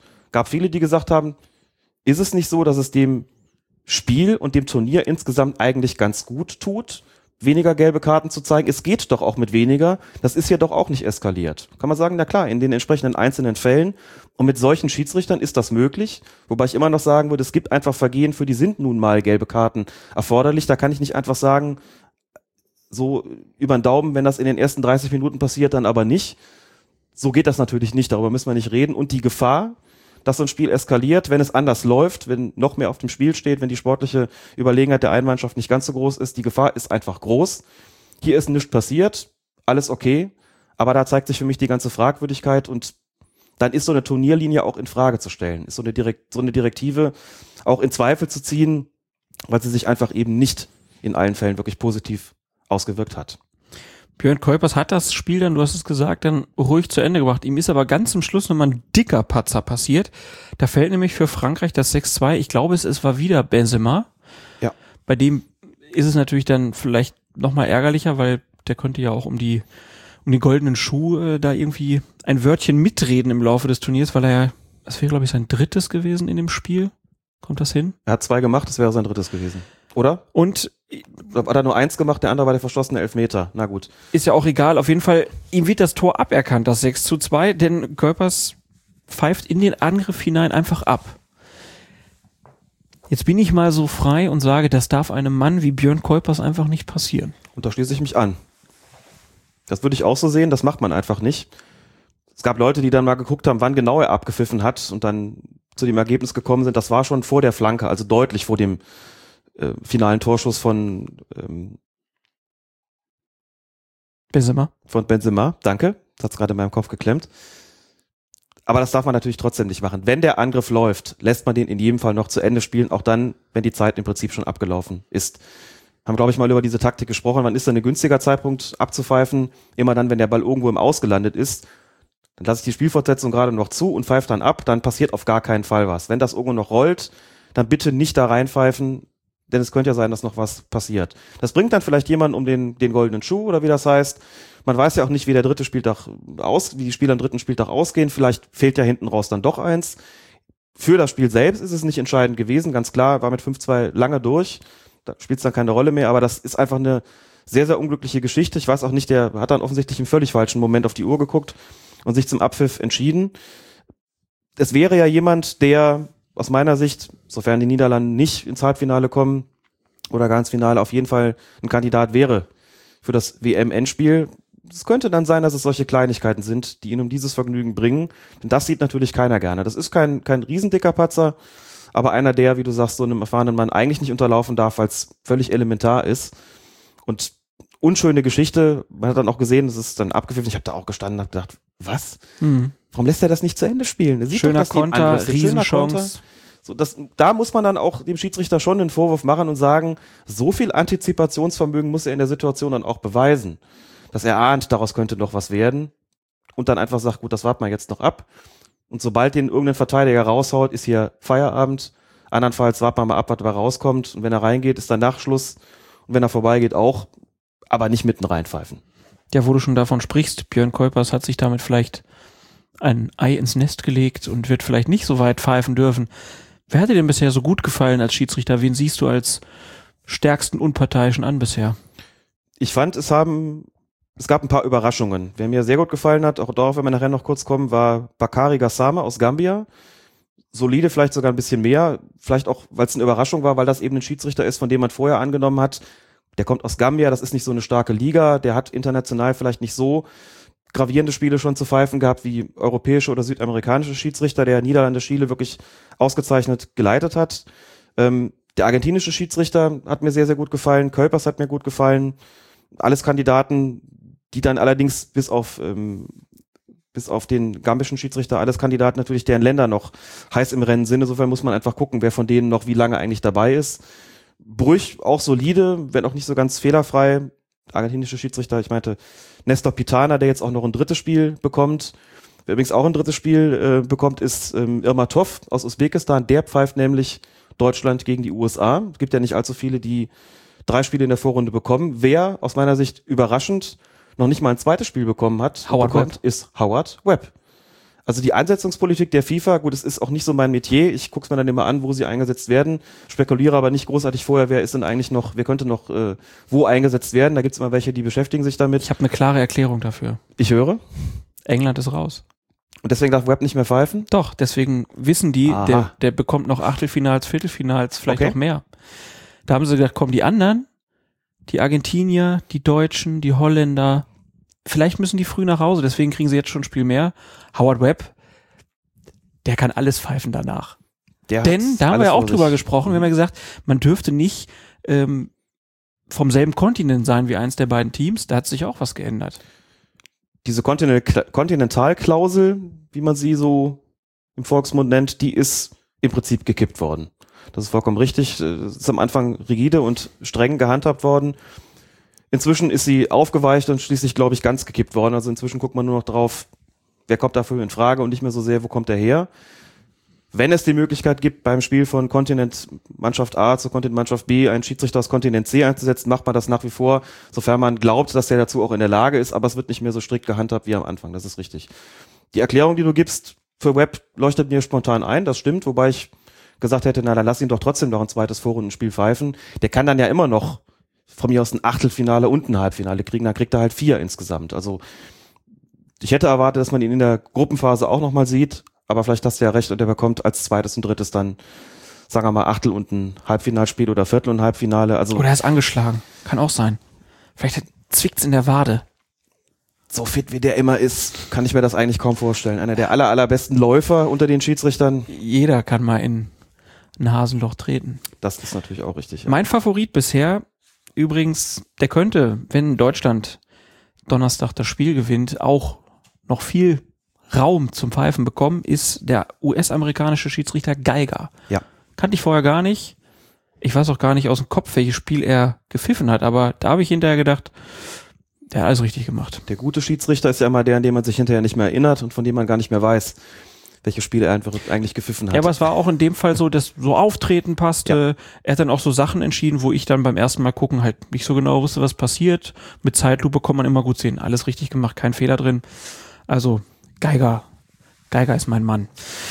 Gut, dann lass uns weitergehen in den Spielen. Ähm, gucken jetzt zur Gruppe F. Zweiter Spieltag, Argentinien gegen den Iran. 1 zu 0 heißt es am Ende des Spiels. Ähm, gab aber eine Szene, die für viele Diskussionen gesorgt hat. 55. Minute. Nach einem langen Pass der Iraner kommt es zum Laufduell zwischen Pablo Zabayeta und Ashkan Diaga.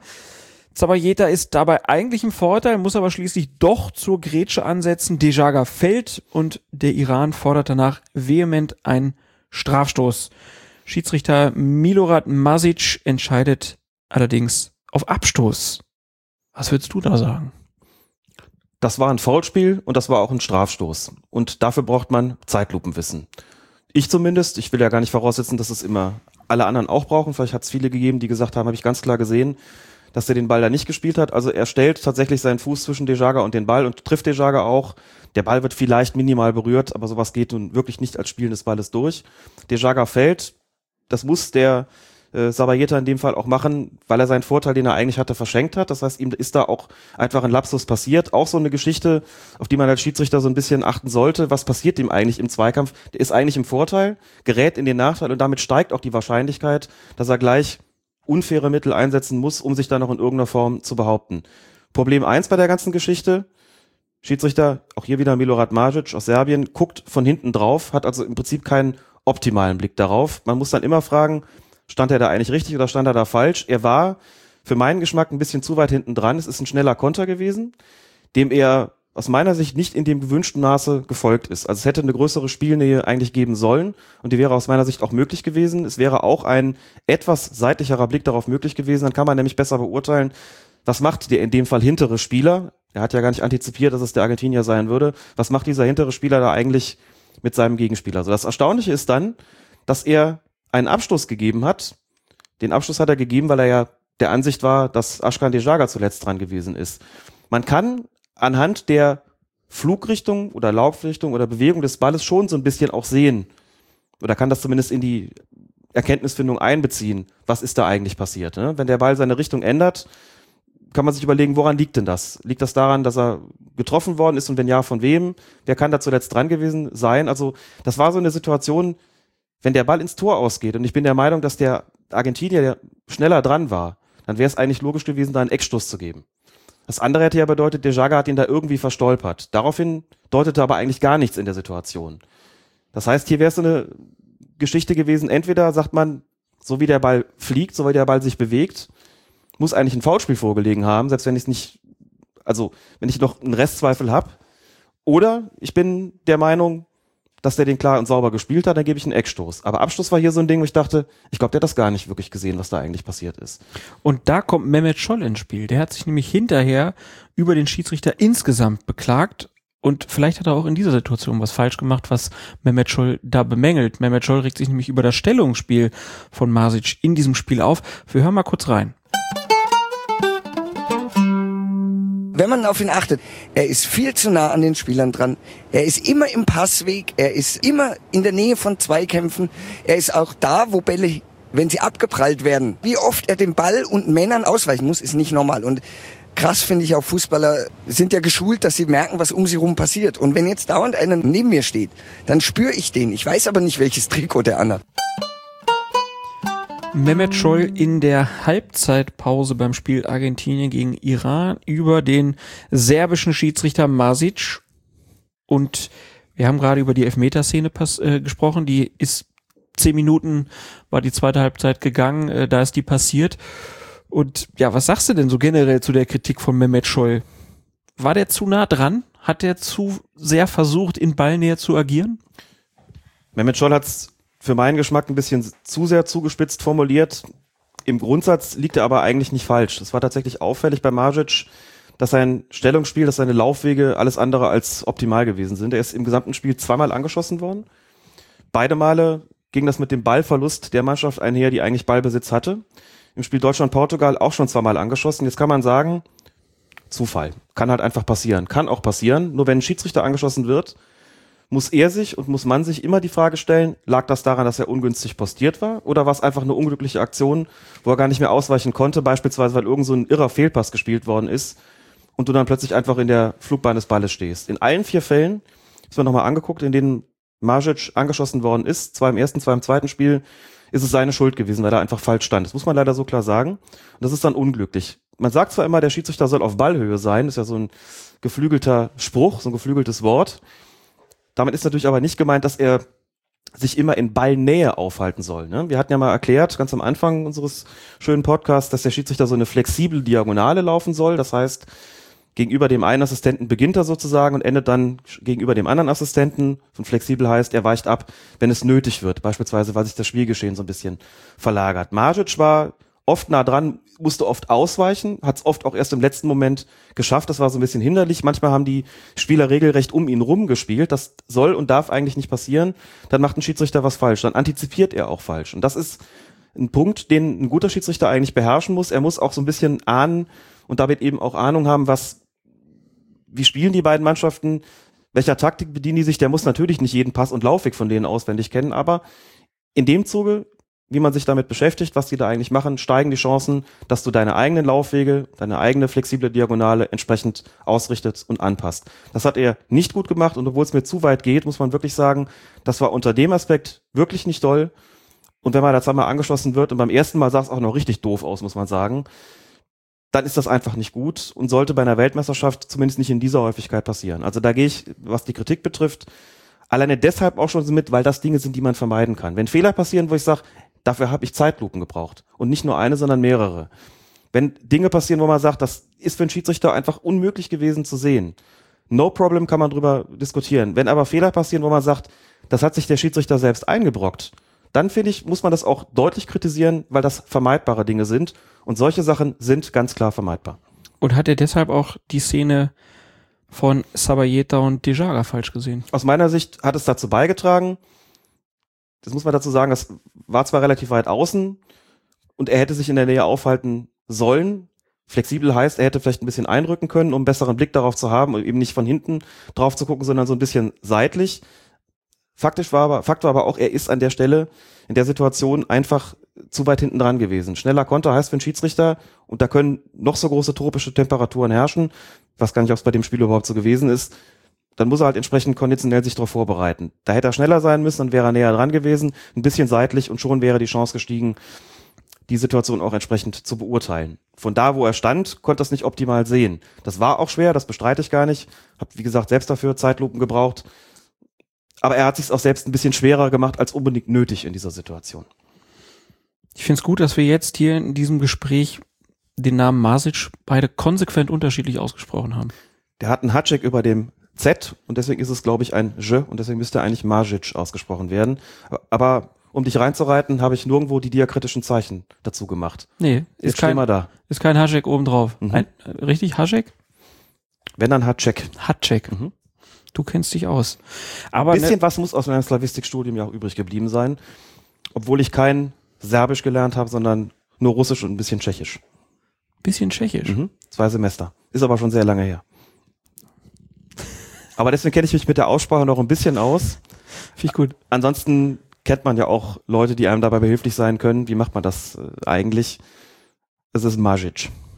Majic. Genauso wie es Mandzukic heißt. Und nicht, nicht wie manche sagen Mandzukic. Und es ist Richie. Und es ist, genau, genau wie der Lionel. Er heißt wirklich Richie. Der brasilianische Schiedsrichter. Ja. Wie Lionel. Ja. Stark. Ja, ist richtig. Haben wir. Und, und wir haben eben auch geguckt, man darf auch Ellenbogen sagen. Und man darf auch Ellenbogen sagen. Willkommen beim Sprachpodcast Colinas Erben und wir wechseln in Gruppe F, zweiter Spieltag, Nigeria gegen Bosnien-Herzegowina. 1 zu 0 heißt es am Ende für Bosnien, äh, für Nigeria und Bosnien regt sich tierisch über Schiedsrichter Peter O'Leary aus Neuseeland auf. Denn in der 21. Minute schießt Edin Dzeko ein Tor, das aber fälschlicherweise wegen Abseits nicht anerkannt wird. Fälschlicherweise sagt schon, das war ein Fehler, aber aus Schiedsrichterperspektive hätte er das sehen müssen, hätte das Gespann das sehen müssen. Ist halt wieder so eine schwierige Situation. Wenn du es einfrierst, das Bild, siehst du, der steht einen halben Meter nicht im Abseits. Wenn du es dann siehst, bemerkst du, der eine rückt raus, der andere rückt rein. Wir wissen alle, das sind Situationen, die sind potenziell fehleranfällig, wenn es gegenläufige Bewegungen gibt. Ich würde hier auch sagen, kein Vorwurf, sieht dann im Standbild immer deutlicher aus. Fehler bleibt es natürlich trotzdem. Acht Minuten später, 29. Minute, fällt dann das 1 zu 0 für Nigeria. Und vorher soll sich Emanuel Emenike unfair gegen Emir Spahic durchgesetzt haben. Aus deiner Sicht, hat er das oder war das regelkonform? War für mich regelkonform, ist auf jeden Fall ein Zweikampf, den man laufen lassen kann. Der bedrängt ihn da so ein bisschen, aber ich habe da ehrlich gesagt kein Foulspiel gesehen und definitiv nichts, was man zwingend pfeifen muss. Ähm, so wie er die Linie gesetzt hat in dem Spiel, ist das ein Zweikampf, den man auf jeden Fall laufen lassen kann. Da fand ich den Protest definitiv zu Unrecht.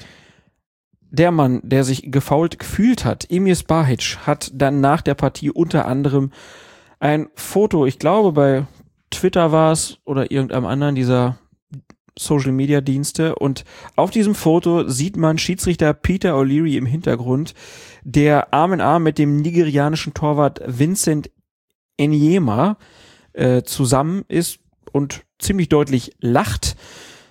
Und ja, nicht nur in Bosnien ist man darüber empört, auch äh, die Welt hat versucht, ein bisschen Empörung darüber laut zu machen, ist dann aber hier in Deutschland nicht so gefruchtet, habe ich das Gefühl.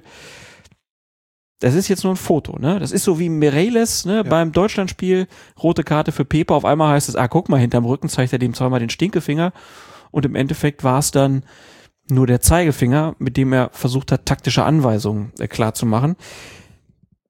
Ist das hier auch wieder so ein Foto, was irritiert oder müssen wir Peter O'Leary hier unter Beschuss nehmen, weil er sich da über das Tor und den Sieg von Nigeria zu sehr mit dem Torwart gefreut hat?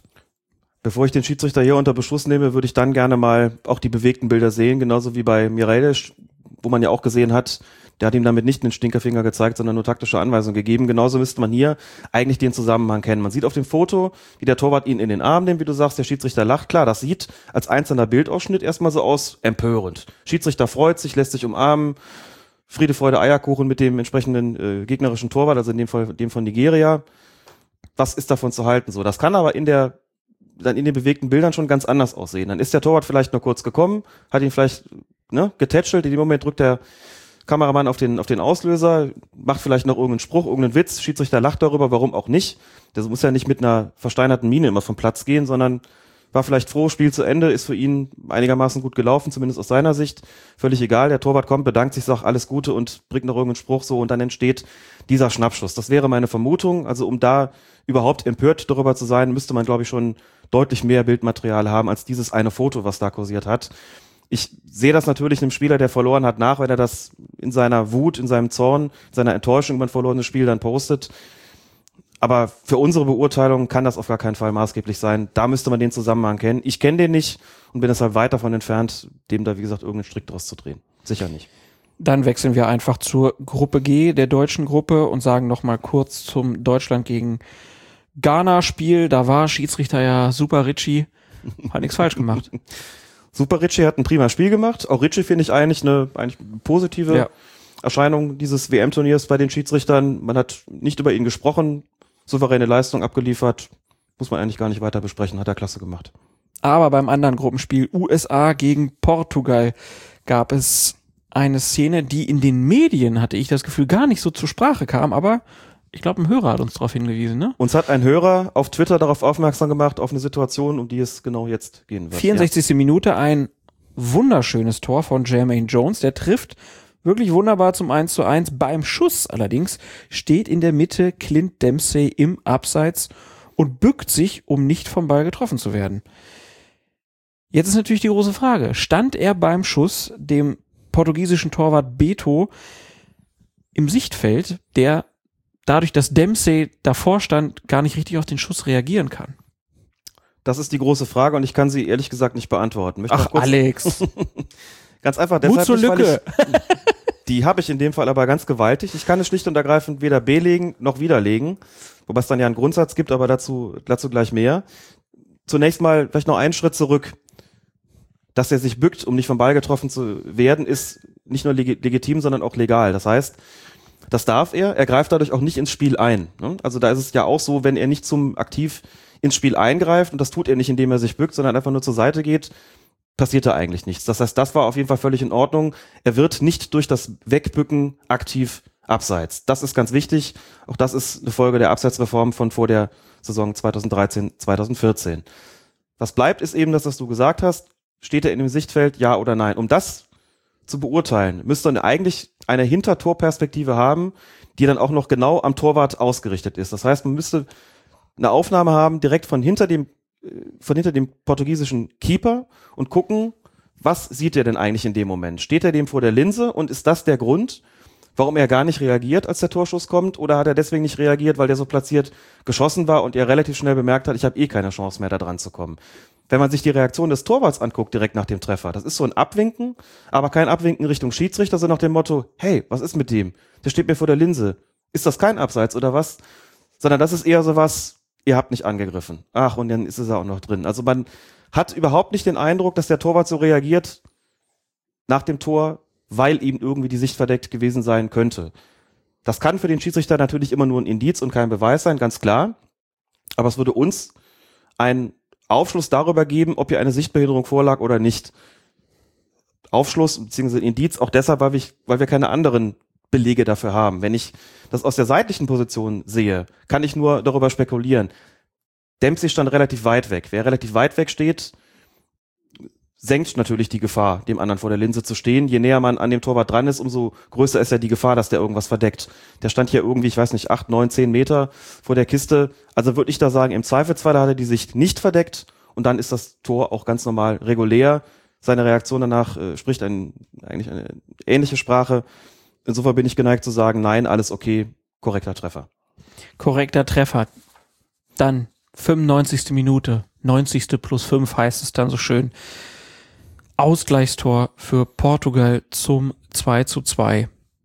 Und ich glaube, wir müssen mal über Nachspielzeit noch mal kurz reden. Das ist ein Phänomen bei dieser WM, das deutlich länger nachgespielt wird als in der Bundesliga. Du hast es bei D-Radio Wissen, einige werden es gehört haben, auch schon erzählt. In der Bundesliga sind so im Schnitt irgendwie zwei, drei Minuten, bei dieser WM eher vier bis fünf. FIFA-Direktive?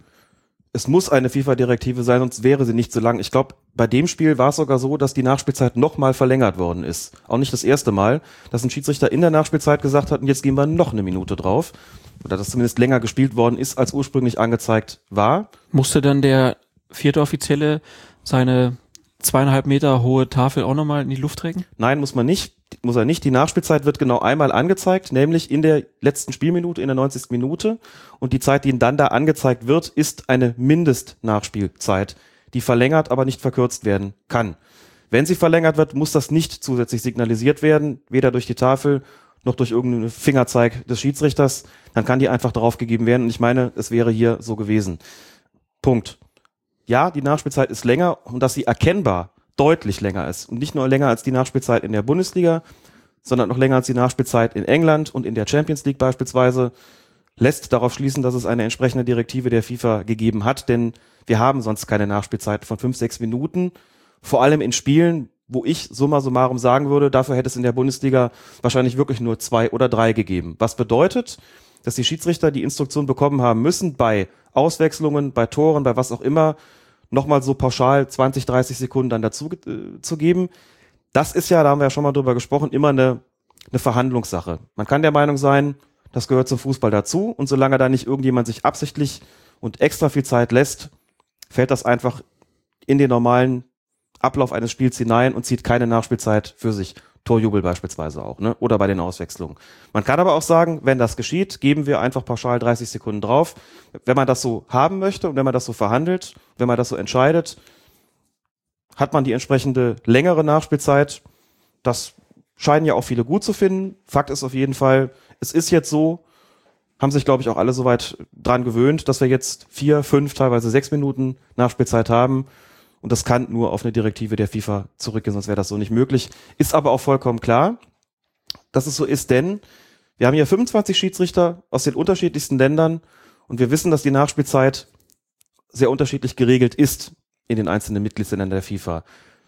Wenn ich das einheitlich handhaben will, und ich muss es ja einheitlich handhaben bei so einem großen Turnier, muss ich den Schiedsrichtern vorher sagen, was sie zu tun haben in diesem Fall. Und ich muss ihnen dann sagen, wofür sie überhaupt nachspielen lassen sollen.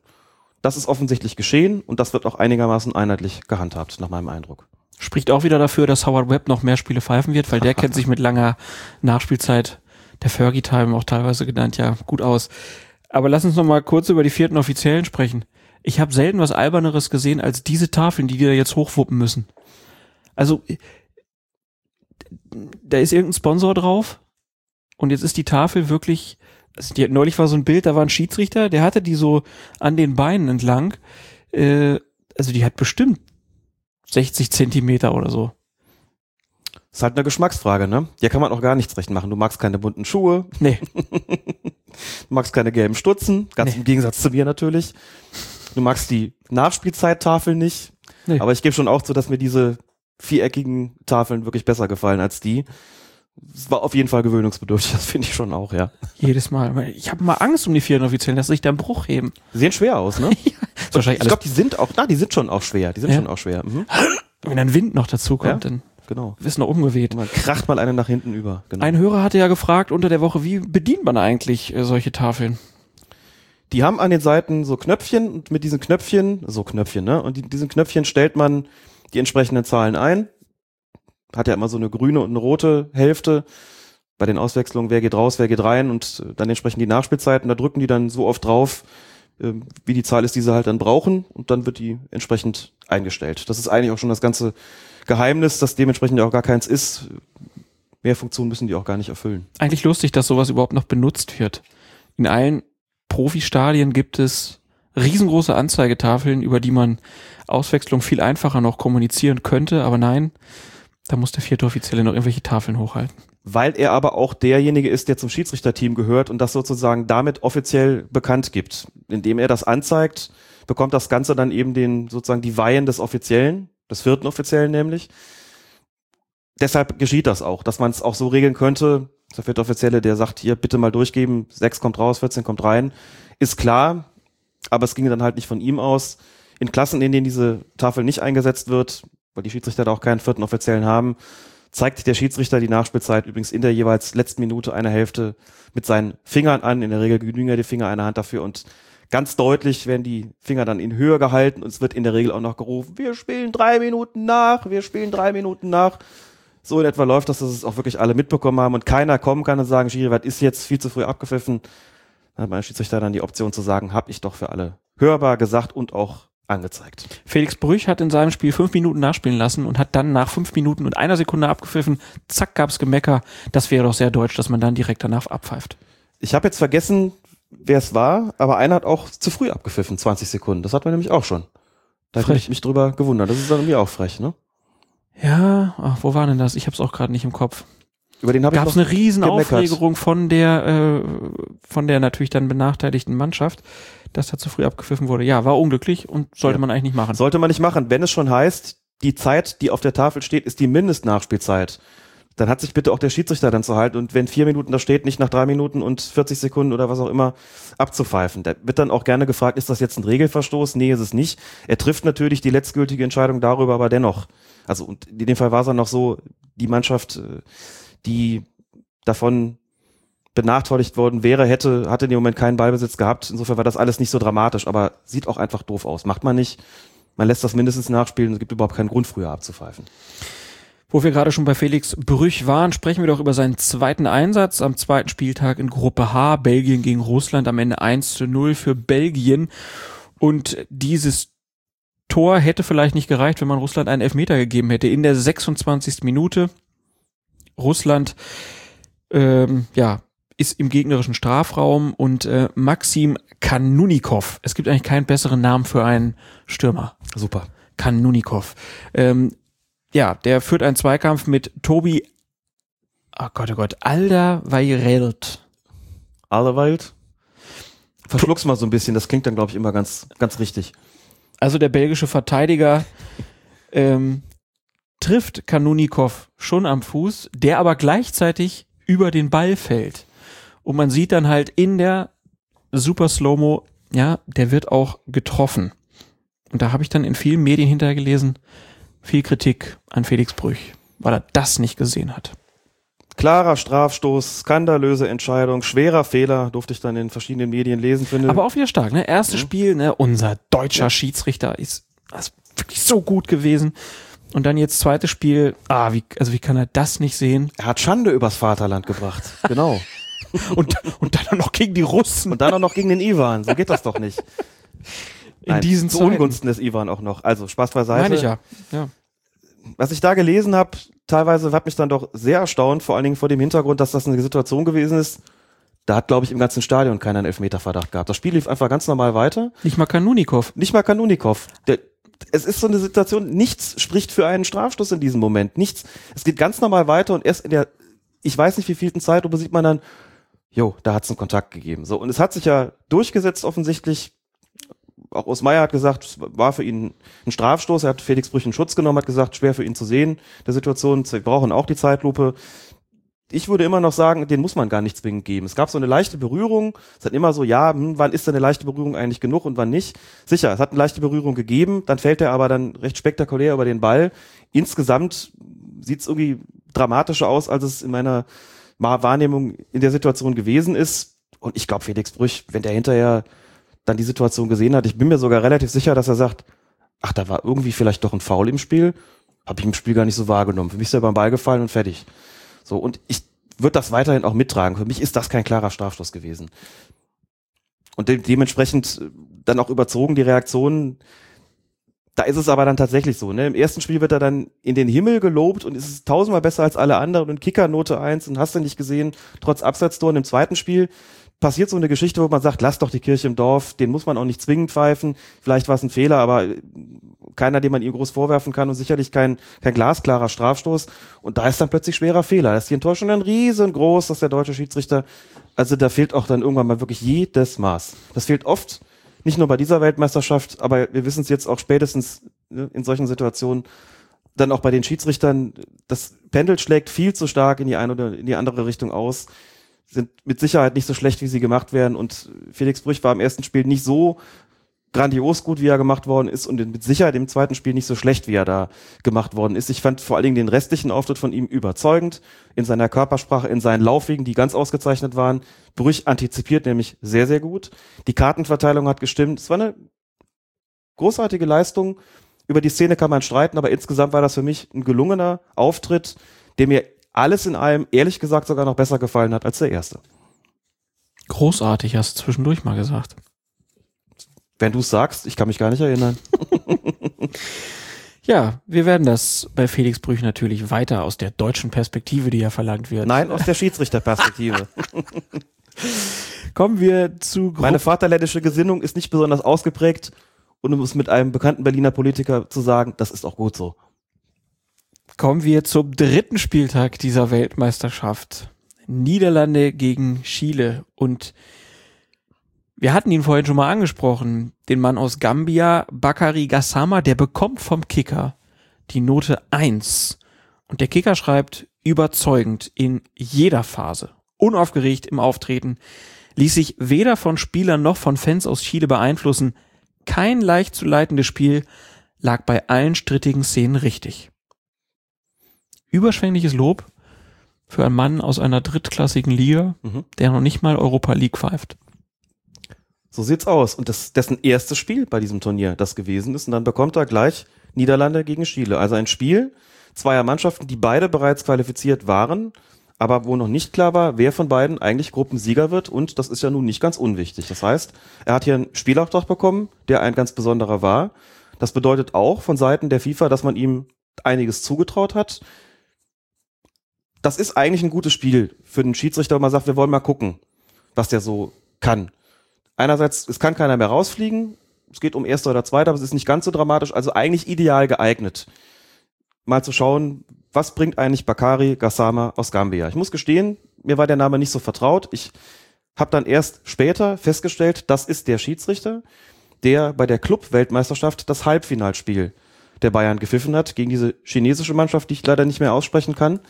Und da das erste Mal bei einem Spiel mit deutscher Beteiligung das Freistoßspray eingesetzt hat. Ich weiß noch, was ich damals über seine Leistung gedacht hat. Nämlich erstens, er hat das sehr solide runtergepfiffen.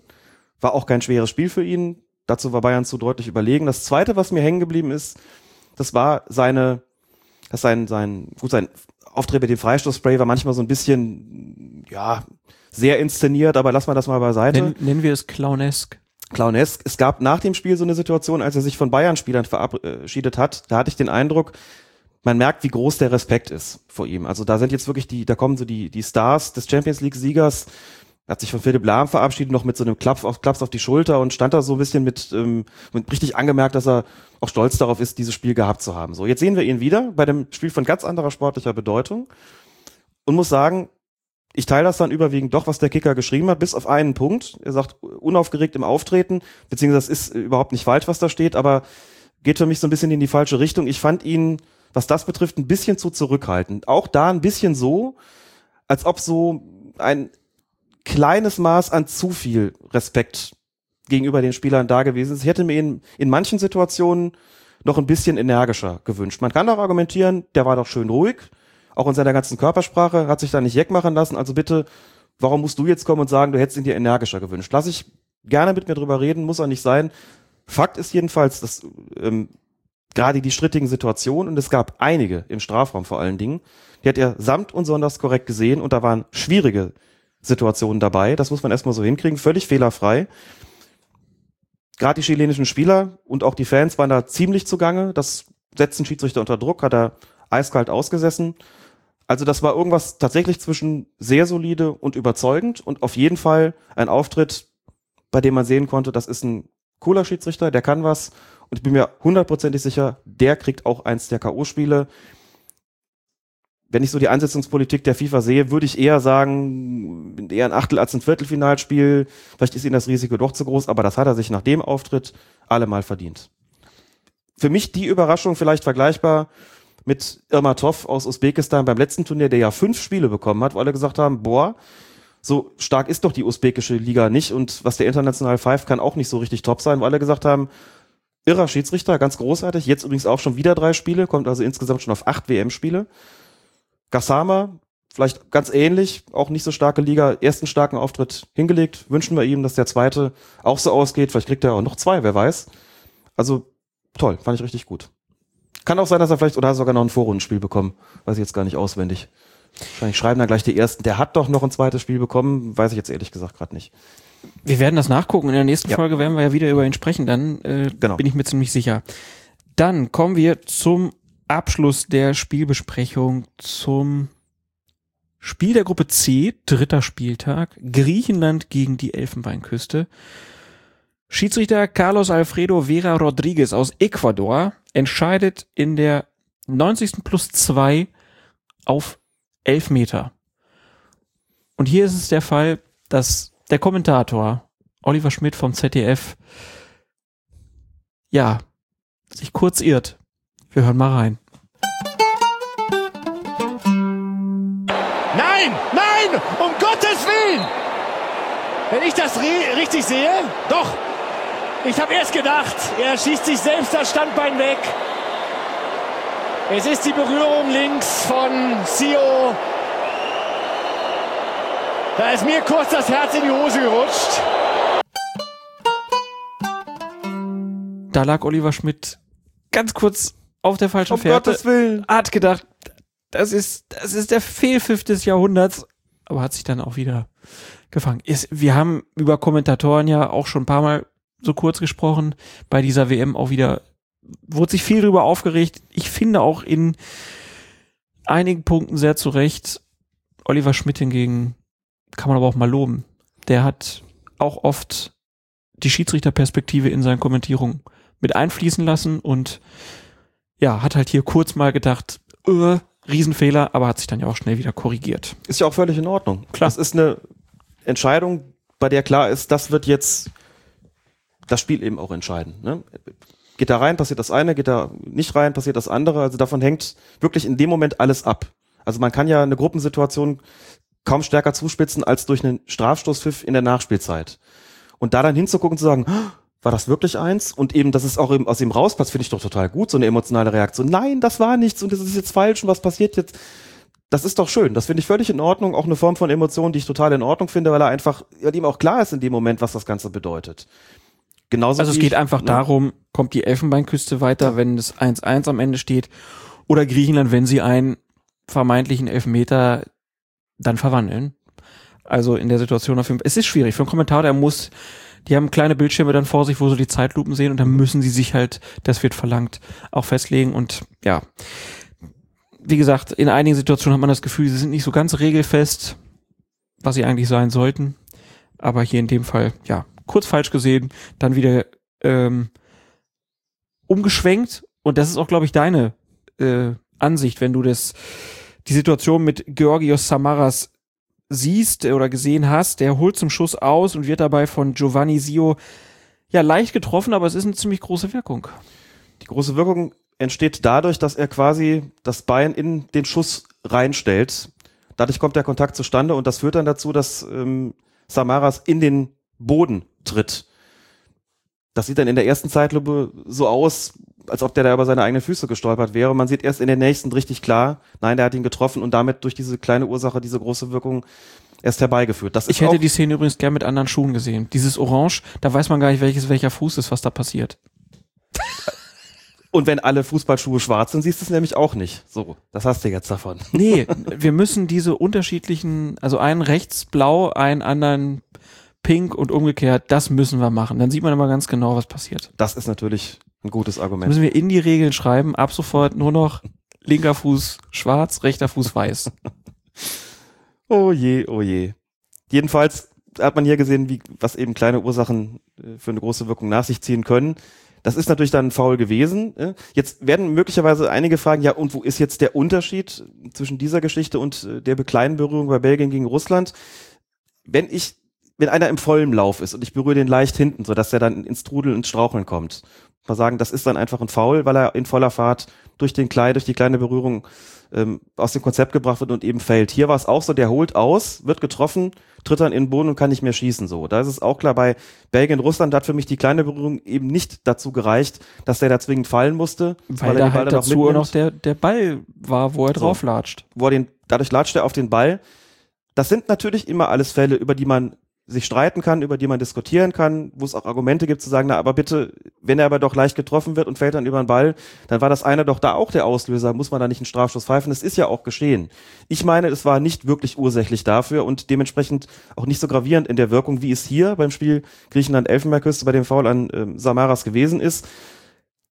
Ist, aber vor allen Dingen geht es mir darum, hier zu sagen, das ist wirklich einfach grandios gesehen. Das ist ja schwer. Der holt aus, dann stellt der andere das Bein rein, kommt zu einer leichten Berührung und das in der 92. Minute, in der Nachspielzeit, das mit der Bedeutung, musste er auch hundertprozentig sicher sein. Der hat klasse gestanden, hat es von da auch optimal sehen können. Aber wie ihm die Reporterreaktion zeigt, man kann auch erstmal einen völlig anderen Eindruck gewinnen. So, selbst in der Zeitlupe. Selbst in der Zeitlupe, das ist ganz wichtig, dass noch nicht mal Zeitlupenwissen immer sofort zur gewünschten Erkenntnis führt. Okay, das ist jetzt äh, nicht ganz neu, das wissen wir ja, dass es manchmal ein bisschen länger dauert, aber deswegen finde ich das ja auch ganz schön von Oliver Schmidt, weil damit ja auch umso stärker und umso mehr klar wird, was der Schiedsrichter hier für eine wirklich gloriose Entscheidung getroffen hat, die für ihn alles andere als leicht zu treffen gewesen ist. Und natürlich ist es immer großartig für einen Referee, wenn dann hinterher klar wird, die Entscheidung hat gesessen, die war korrekt. Du hast in dem entscheidenden Moment, wo es um alles oder nichts gegangen ist, für beide Teams richtig gelegen. Da kann man schon mal die Bäckerfaust machen. Als Schiedsrichter. Als Schiedsrichter, aber selbstverständlich. Nicht auf dem Platz. Man kann das den gegnerischen Torwart noch in den Arm nehmen lassen. Nein, lass das mal. Hab ich das nicht geil gemacht, genau. genau. Nein, also nicht hinterher, aber geil das, gesehen, ne? ne? Genau, geil gesehen. Ähm, Rodriguez aus Ecuador. Auch eine große Liga, die ecuadorianische. Auch ein guter Schiedsrichter. Ja. Ne? Also man muss auch einfach mal dazu sagen, insgesamt pfeifen die Schiedsrichter aus den Verbänden, von denen man vielleicht gesagt hätte, wir erwarten da jetzt nicht ganz so viel wie von den Europäern oder Südamerikanern. Insgesamt pfeifen die Schiedsrichter aus den vermeintlich kleineren Verbänden oder sportlich schwächeren Verbänden keineswegs schlechter. Du hast Geiger erwähnt, Mittelamerika. Klar, USA ist ein riesengroßes Land, Fußball ist auch da im Kommen.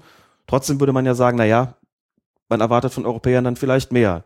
Hier haben wir Rodriguez, wir haben über Gassama gesprochen. Gab schon einige Schiedsrichter, bei denen man sagen muss, vielleicht hat man ihnen weniger zugetraut. Insgesamt sehe ich so nicht den klaren Vorsprung der europäischen Schiedsrichter oder der südamerikanischen, auch wenn man sagen muss, Köpers war von seinem Bock da mal abgesehen und von der Tatsache, dass auch er unter der Direktive von Busaka da gelitten hat, hat es wirklich bis jetzt großartig gemacht. Petana aus Argentinien, dieser Bodybuilder-Schiedsrichter, der schon auch äußerlich äh, einiges ausstrahlt. Mit der un ungewöhnlichen Frisur. Und mit der zusätzlich noch ziemlich ungewöhnlichen Frisur. Famoser Unparteiischer.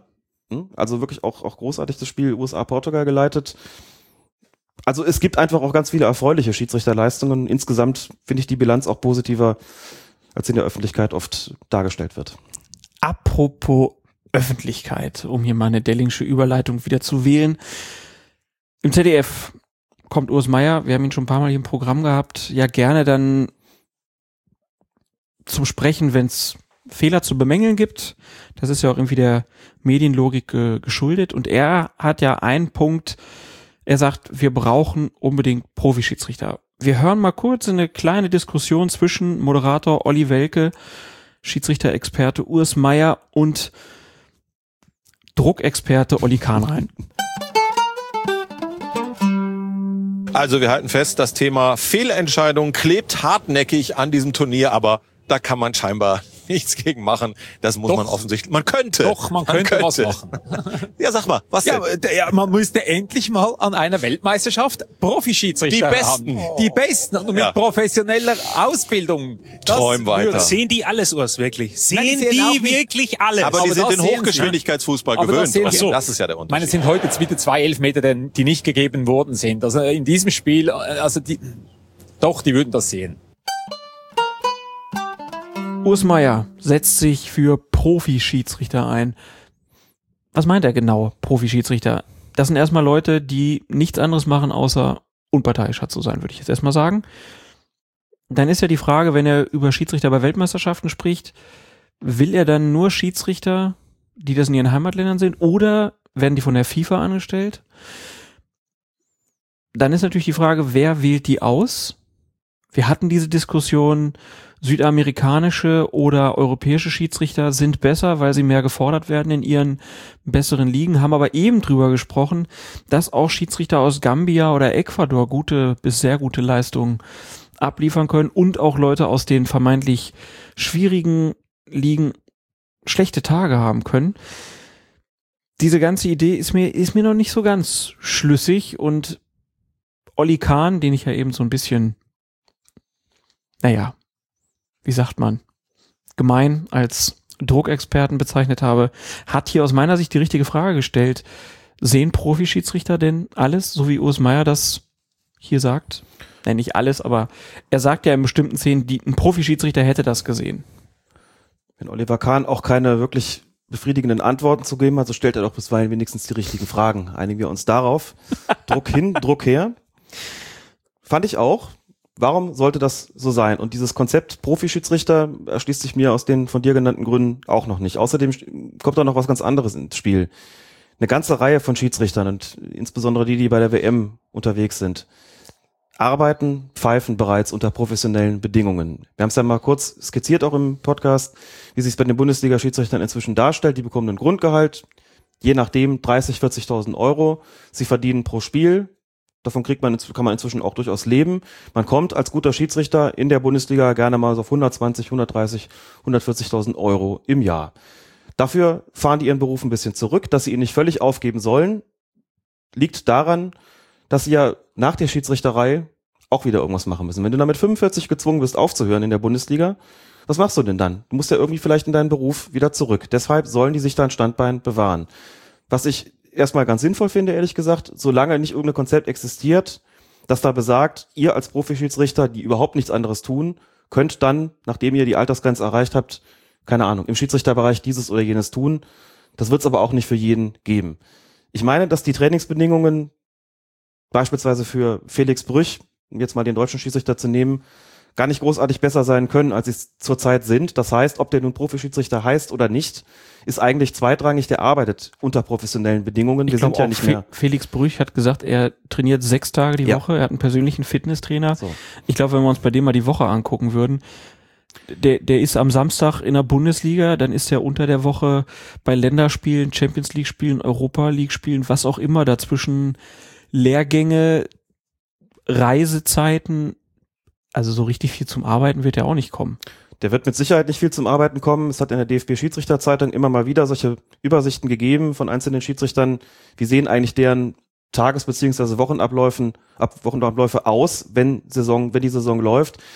Ich habe den Sascha Stegemann auch mal gefragt, der hat es mir auch erzählt und auch bei dem ist zwischendrin wirklich kaum Zeit, muss man sagen. Das sind professionelle Bedingungen, die sind da auch kaum noch wirklich zu steigern. Das mit dem Problem, was ist eigentlich, wenn die mal aus Altersgründen aufhören müssen, haben wir eben schon angesprochen. Na gut, man, man könnte es halt steigern. Man könnte halt einfach sagen, so, du machst jetzt nur noch das, ne? Dann kannst du, dann hast du auch Ruhezeiten, du kannst Mhm. dich noch mehr mit der Taktik auseinandersetzen. Wir haben ja den mexikanischen Schiedsrichter vorhin ähm, erwähnt, der hat zum Beispiel noch einen Trainerschein gemacht, um sich nochmal mit Taktik auseinanderzusetzen. Also klar, man könnte das noch professionalisieren, ist ja gar keine Frage. Die Frage ist halt nur wirklich, was mache ich mit Leuten, wenn die aus dieser Güteklasse rausfallen? Was passiert dann mit denen? Müssen die, sind die auf sich selber angewiesen oder muss ich da nicht auch irgendwie denen was anbieten? Und ich glaube, das ist ja so die Frage. Ich glaube, es würde, es wird genug Leute äh, geben, die das machen würden, die sagen würden, ich setze alles auf eine Karte, ich werde Profi-Schiedsrichter. Ja, aber das, das hat natürlich auch, auch Konsequenzen. Also dann hast du natürlich auch das Problem, dass wenn dann einer in der Bundesliga dreimal schlecht pfeift oder so, ja, dann ist der Druck natürlich groß, weil dann sagen alle, der ist ja Profi, der muss das doch besser können. Dafür kriegen die natürlich auch ein Grundgehalt, so dass wenn sie mal nicht so gut drauf sind und vielleicht mal ein paar Spiele in unterklassigen Ligen pfeifen müssen, wobei unterklassig in dem Fall ja dann auch nur heißt zweite, dritte, vierte Liga. Ist ja dann auch wieder die Frage, wie hoch ist das Grundgehalt dann?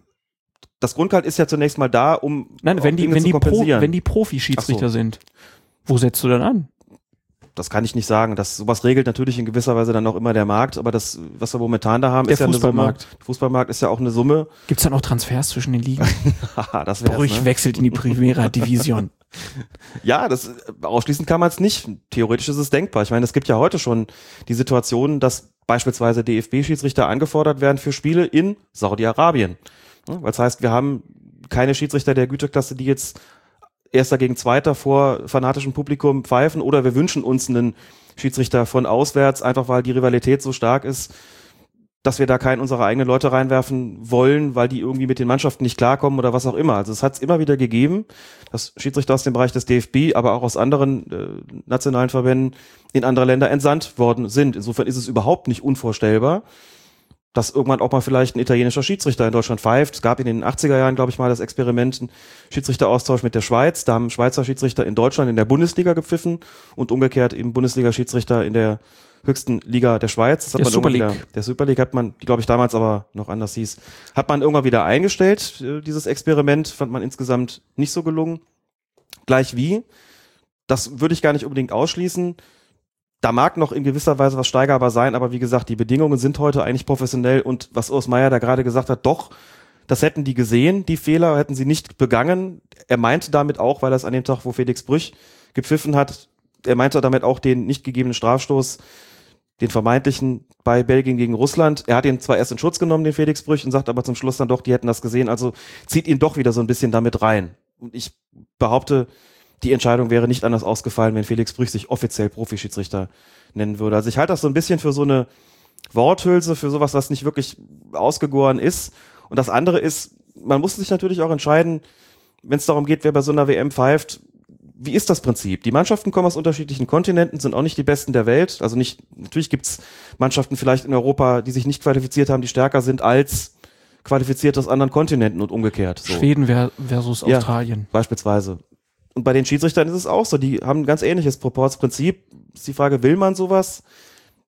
Klar, das lässt sich alles diskutieren, aber das so als Allheilmittel zu präsentieren und in dem Moment, wo Fehler passieren, sagen, das wäre mit Profischiedsrichtern alles nicht passiert, halte ich für zweifelhaft und auch so eine so eine Neigung, so ein Patentrezept zu präsentieren, wo es vielleicht darum ginge, an konkreten Punkten anzusetzen und zu schauen, was können wir denn eigentlich noch da und dort tun, um Dinge zu vereinheitlichen, vielleicht häufigere Lehrgänge, öfteres Zusammenziehen, bessere Kommunikation untereinander und Verbesserung der Trainingsbedingungen in einzelnen Ländern, Austausch und so weiter.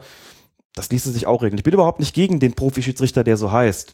Ich würde nur davor warnen zu glauben, dass es ein Patentrezept ist und es als solches zu präsentieren. Zumindest dann, wenn kein wirklich konkreter Plan vorliegt, anhand dessen man sagen kann, hier so und so und so stellen wir uns das vor. Die Fragen hast du ja alle gestellt. Wir haben uns letzte Folge schon zu viel mit Urs Meier beschäftigt. Am Einsatz noch zu ihm. Ich finde, du hast das ganz schön bei Twitter auf den Punkt gebracht. Es ist schade, dass er nicht zur Versachlichung der Debatte beiträgt, sondern eher immer noch ein bisschen Öl ins Feuer gießt. Was aber halt auch damit zusammenhängt, dass er vom ZDF eigentlich immer nur geholt wird, wenn es was zu kritisieren gibt. Und ich habe ihn nicht gesehen, zum Beispiel, als ein Schiedsrichter mal ein super Spiel hatte, da durfte Urs Meier nicht sagen, war ein super Spiel. Nee, da war es dann nicht von Interesse. Es gab mal eine Partie, da sagte er, endlich darf ich auch mal was Positives sagen. Ja. Aber es wurde jetzt nicht klar, ob er eigentlich immer nur geholt wird, wenn es was zu meckern gibt, äh, oder ob es andere Gründe hatte. Du hast den Grund schon, schon genannt. Es gibt auch Erklärungen von ihm, die sind sachlich nicht ganz richtig. Das finde ich dann auch problematisch, wo man dann schon merkt, ist nicht mehr so ganz nahe dran. Übrigens auch ganz interessant, dass er äh, die, den Platzverweis von Marquiso ja als nicht berechtigt dargestellt hat. Der Schiedsrichterobmann der Schweiz, also der Schiedsrichter Chef der Schweizer, der Chef der Schweizer Schiedsrichter hat gesagt, für ihn eine klare rote Karte. Also da, da zwei Schweizer zwei Meinungen, wobei ähm, der Obmann Bertolini heißt er, ähm, schon letztlich näher an der ganzen Angelegenheit dran ist und wahrscheinlich die Direktiven auch einfach besser kennt als Urs Meier, der halt schon eine Weile aus dem Geschäft ist. Aber diese Info aus dem Schweizer Fernsehen haben wir von Philipp Eitzinger genau. und der hat uns auch, glaube ich, auch geschrieben, auch der Experte im ORF. Der hat es, glaube ich, auch genauso gesehen. Ähm, ja, ist natürlich, wir haben über die Szene gesprochen, da kann man so, solcher und solcher ja. Meinung sagen. Man kann es, kommt aber auch ein bisschen drauf an, wie man es dann ausdrückt. Und Osmeier hatte auch gute Argumente, das entsprechend darzustellen. Ich würde Klar. ihm widersprechen wollen, das wäre jetzt gar nicht meine Kritik. Da, wo es um eine Versachlichung ginge, tut das eben manchmal nicht und das ist schade. Diese Pause braucht es jetzt, um vielleicht über ein anderes Thema noch bei dieser WM zu sprechen. Diese Forderungen nach gelben Karten bei der WM gehen mir total auf den Sack. Schön gesagt. Wo kann ich unterschreiben? Ist wirklich, ist ein Phänomen. Ne? Also das äh, fällt mir eigentlich in jedem Spiel auf. dass überall immer wieder Karten gefordert werden. Auch der von mir gefeierte mexikanische Trainer tut sich da sehr hervor. Immer wieder dieses Zeichen, die Hand hoch, Karte, Karte, Karte. Da wünscht man sich so eine WM-Linie, dass das ein bisschen weniger wird, weil wir wissen auch, was, wozu das führt. Das wird dann auch auf anderen Sportplätzen wieder sehr viel öfter passieren. Korrekt. Ich gehöre gar nicht zu den Leuten, die für jede Kleinigkeit gleich eine Verschärfung fordern und gleich gelbe Karten sehen wollen. Wir sind auch oft gefragt worden, wie viel darf man sich denn da erlauben? Ich habe geantwortet, ob man für so eine Forderung, für dieses Fordern einer gelben Karte für die Gegenspieler selbst eine gelbe Karte bekommt oder nicht, hängt nicht zuletzt von der Intensität und Demonstrativität der Forderung ab. Aber wie du schon sagst, es hat jetzt einige Fälle gegeben, da fand ich eigentlich die Voraussetzungen für eine Verwarnung für denjenigen, der gefordert hat, längst gegeben. Die Voraussetzungen waren da erfüllt. Bei Trainern ist es auch schwierig, denn Trainer können ja bekanntlich keine gelbe Karte bekommen, aber sie können beispielsweise ermahnt werden. So, und sie tragen ja einfach von außen dann damit dazu bei, dass das Spiel unruhiger wird. Das ist eine unsportliche Geste und kann aufwiegelnd wirken. Das wäre dann in dem Fall mal höchste Zeit zu sagen, so, das lässt du bleiben, sonst gehst du beim nächsten Mal auf die Tribüne. Genauso wie ein Spieler, der eine gelbe Karte bekommt, der auch gelb-rot bekommen kann.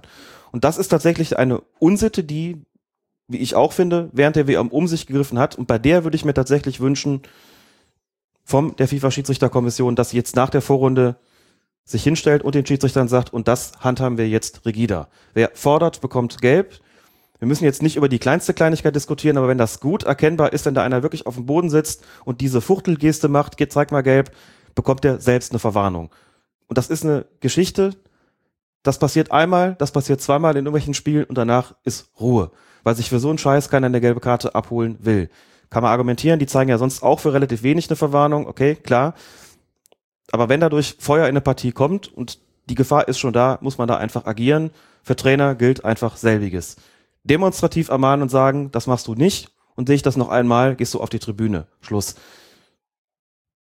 Ich finde, da ist Handlungsbedarf angezeigt, viel mehr als bei irgendwelchen Freistoßsprays oder Torlinientechnologie, weil das wirklich eine Unsportlichkeit ist und eine Unsitte. Aber Freistoßspray gibt's doch bald auch in der Champions League.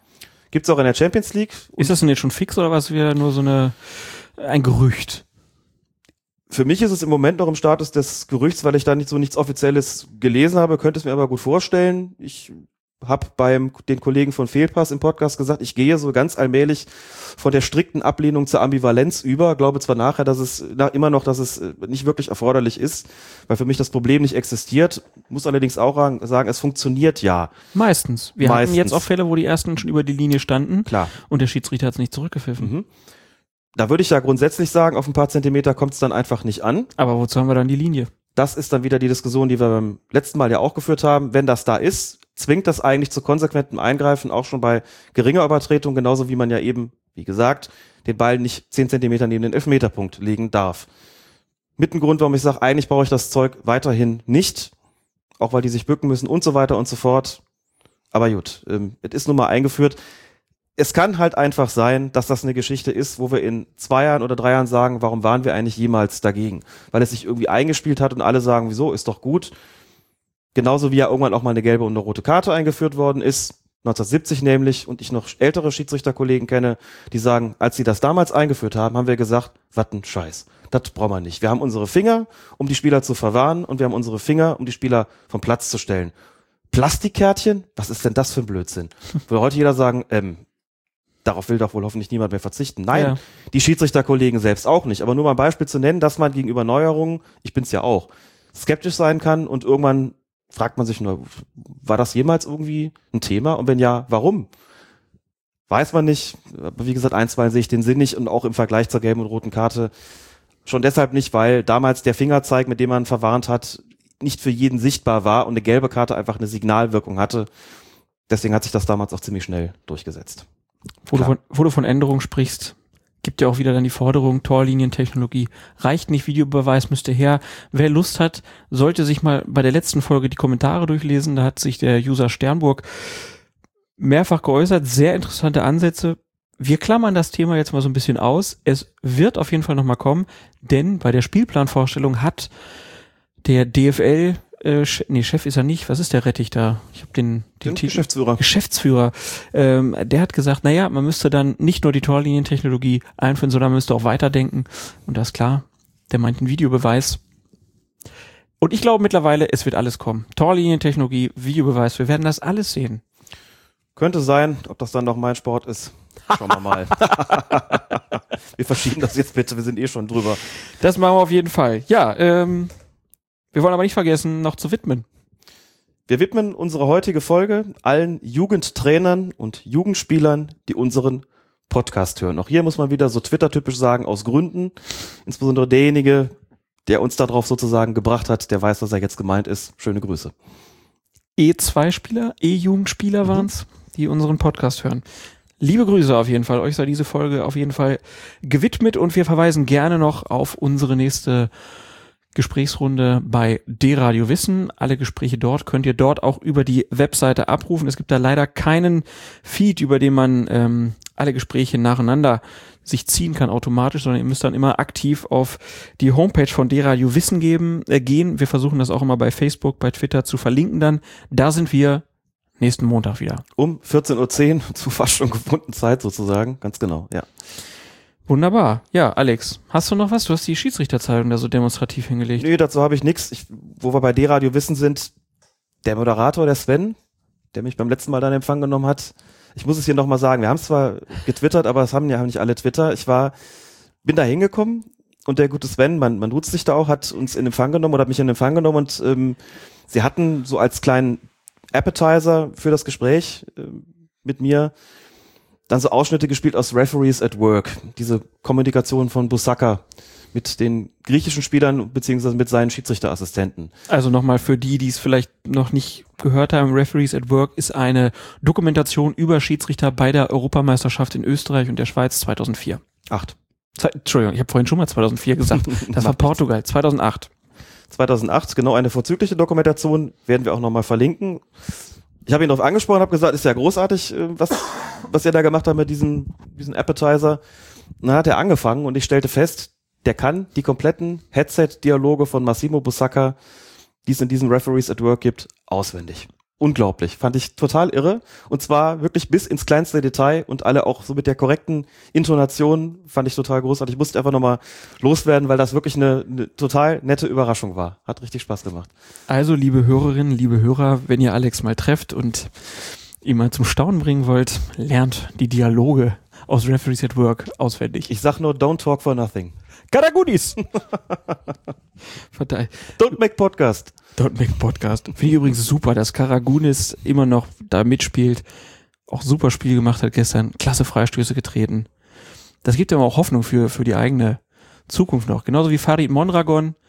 Ich habe noch ein paar Jahre, um vielleicht doch nochmal als Torwart bei der WM aufzulaufen. Siehste? Und er hatte schwarze Schuhe an. Ist das nicht oldschool? Großartig. Und ich krieg, ein, ich krieg ein Trikot aus Kolumbien mitgebracht. Social Media ist doch was ganz Wunderbares, ne? So, So. jetzt aber. Liebe Leute, vielen Dank fürs Hören. Wir hören uns das nächste Mal nach den Achtelfinalspielen. Äh, wir werden die Folge dann am kommenden Mittwoch aufzeichnen. Das ist der wievielte? 2. Juli. Am 2. Juli 2014 gibt's also Folge Nummer 56 von Colinas Erben. Für Folge 55 begann- bedanke ich mich ganz herzlich bei Malle Diver, Alex Feuerherd. Es war mir eine, ein innerer Biss in deine Schulter. In diesem Sinne, viel Spaß bei den weiteren WM-Spielen. Tschö. Nein, nein, um Gottes Willen! Wenn ich das ri- richtig sehe, doch. Ich habe erst gedacht, er schießt sich selbst das Standbein weg. Es ist die Berührung links von Sio. Da ist mir kurz das Herz in die Hose gerutscht.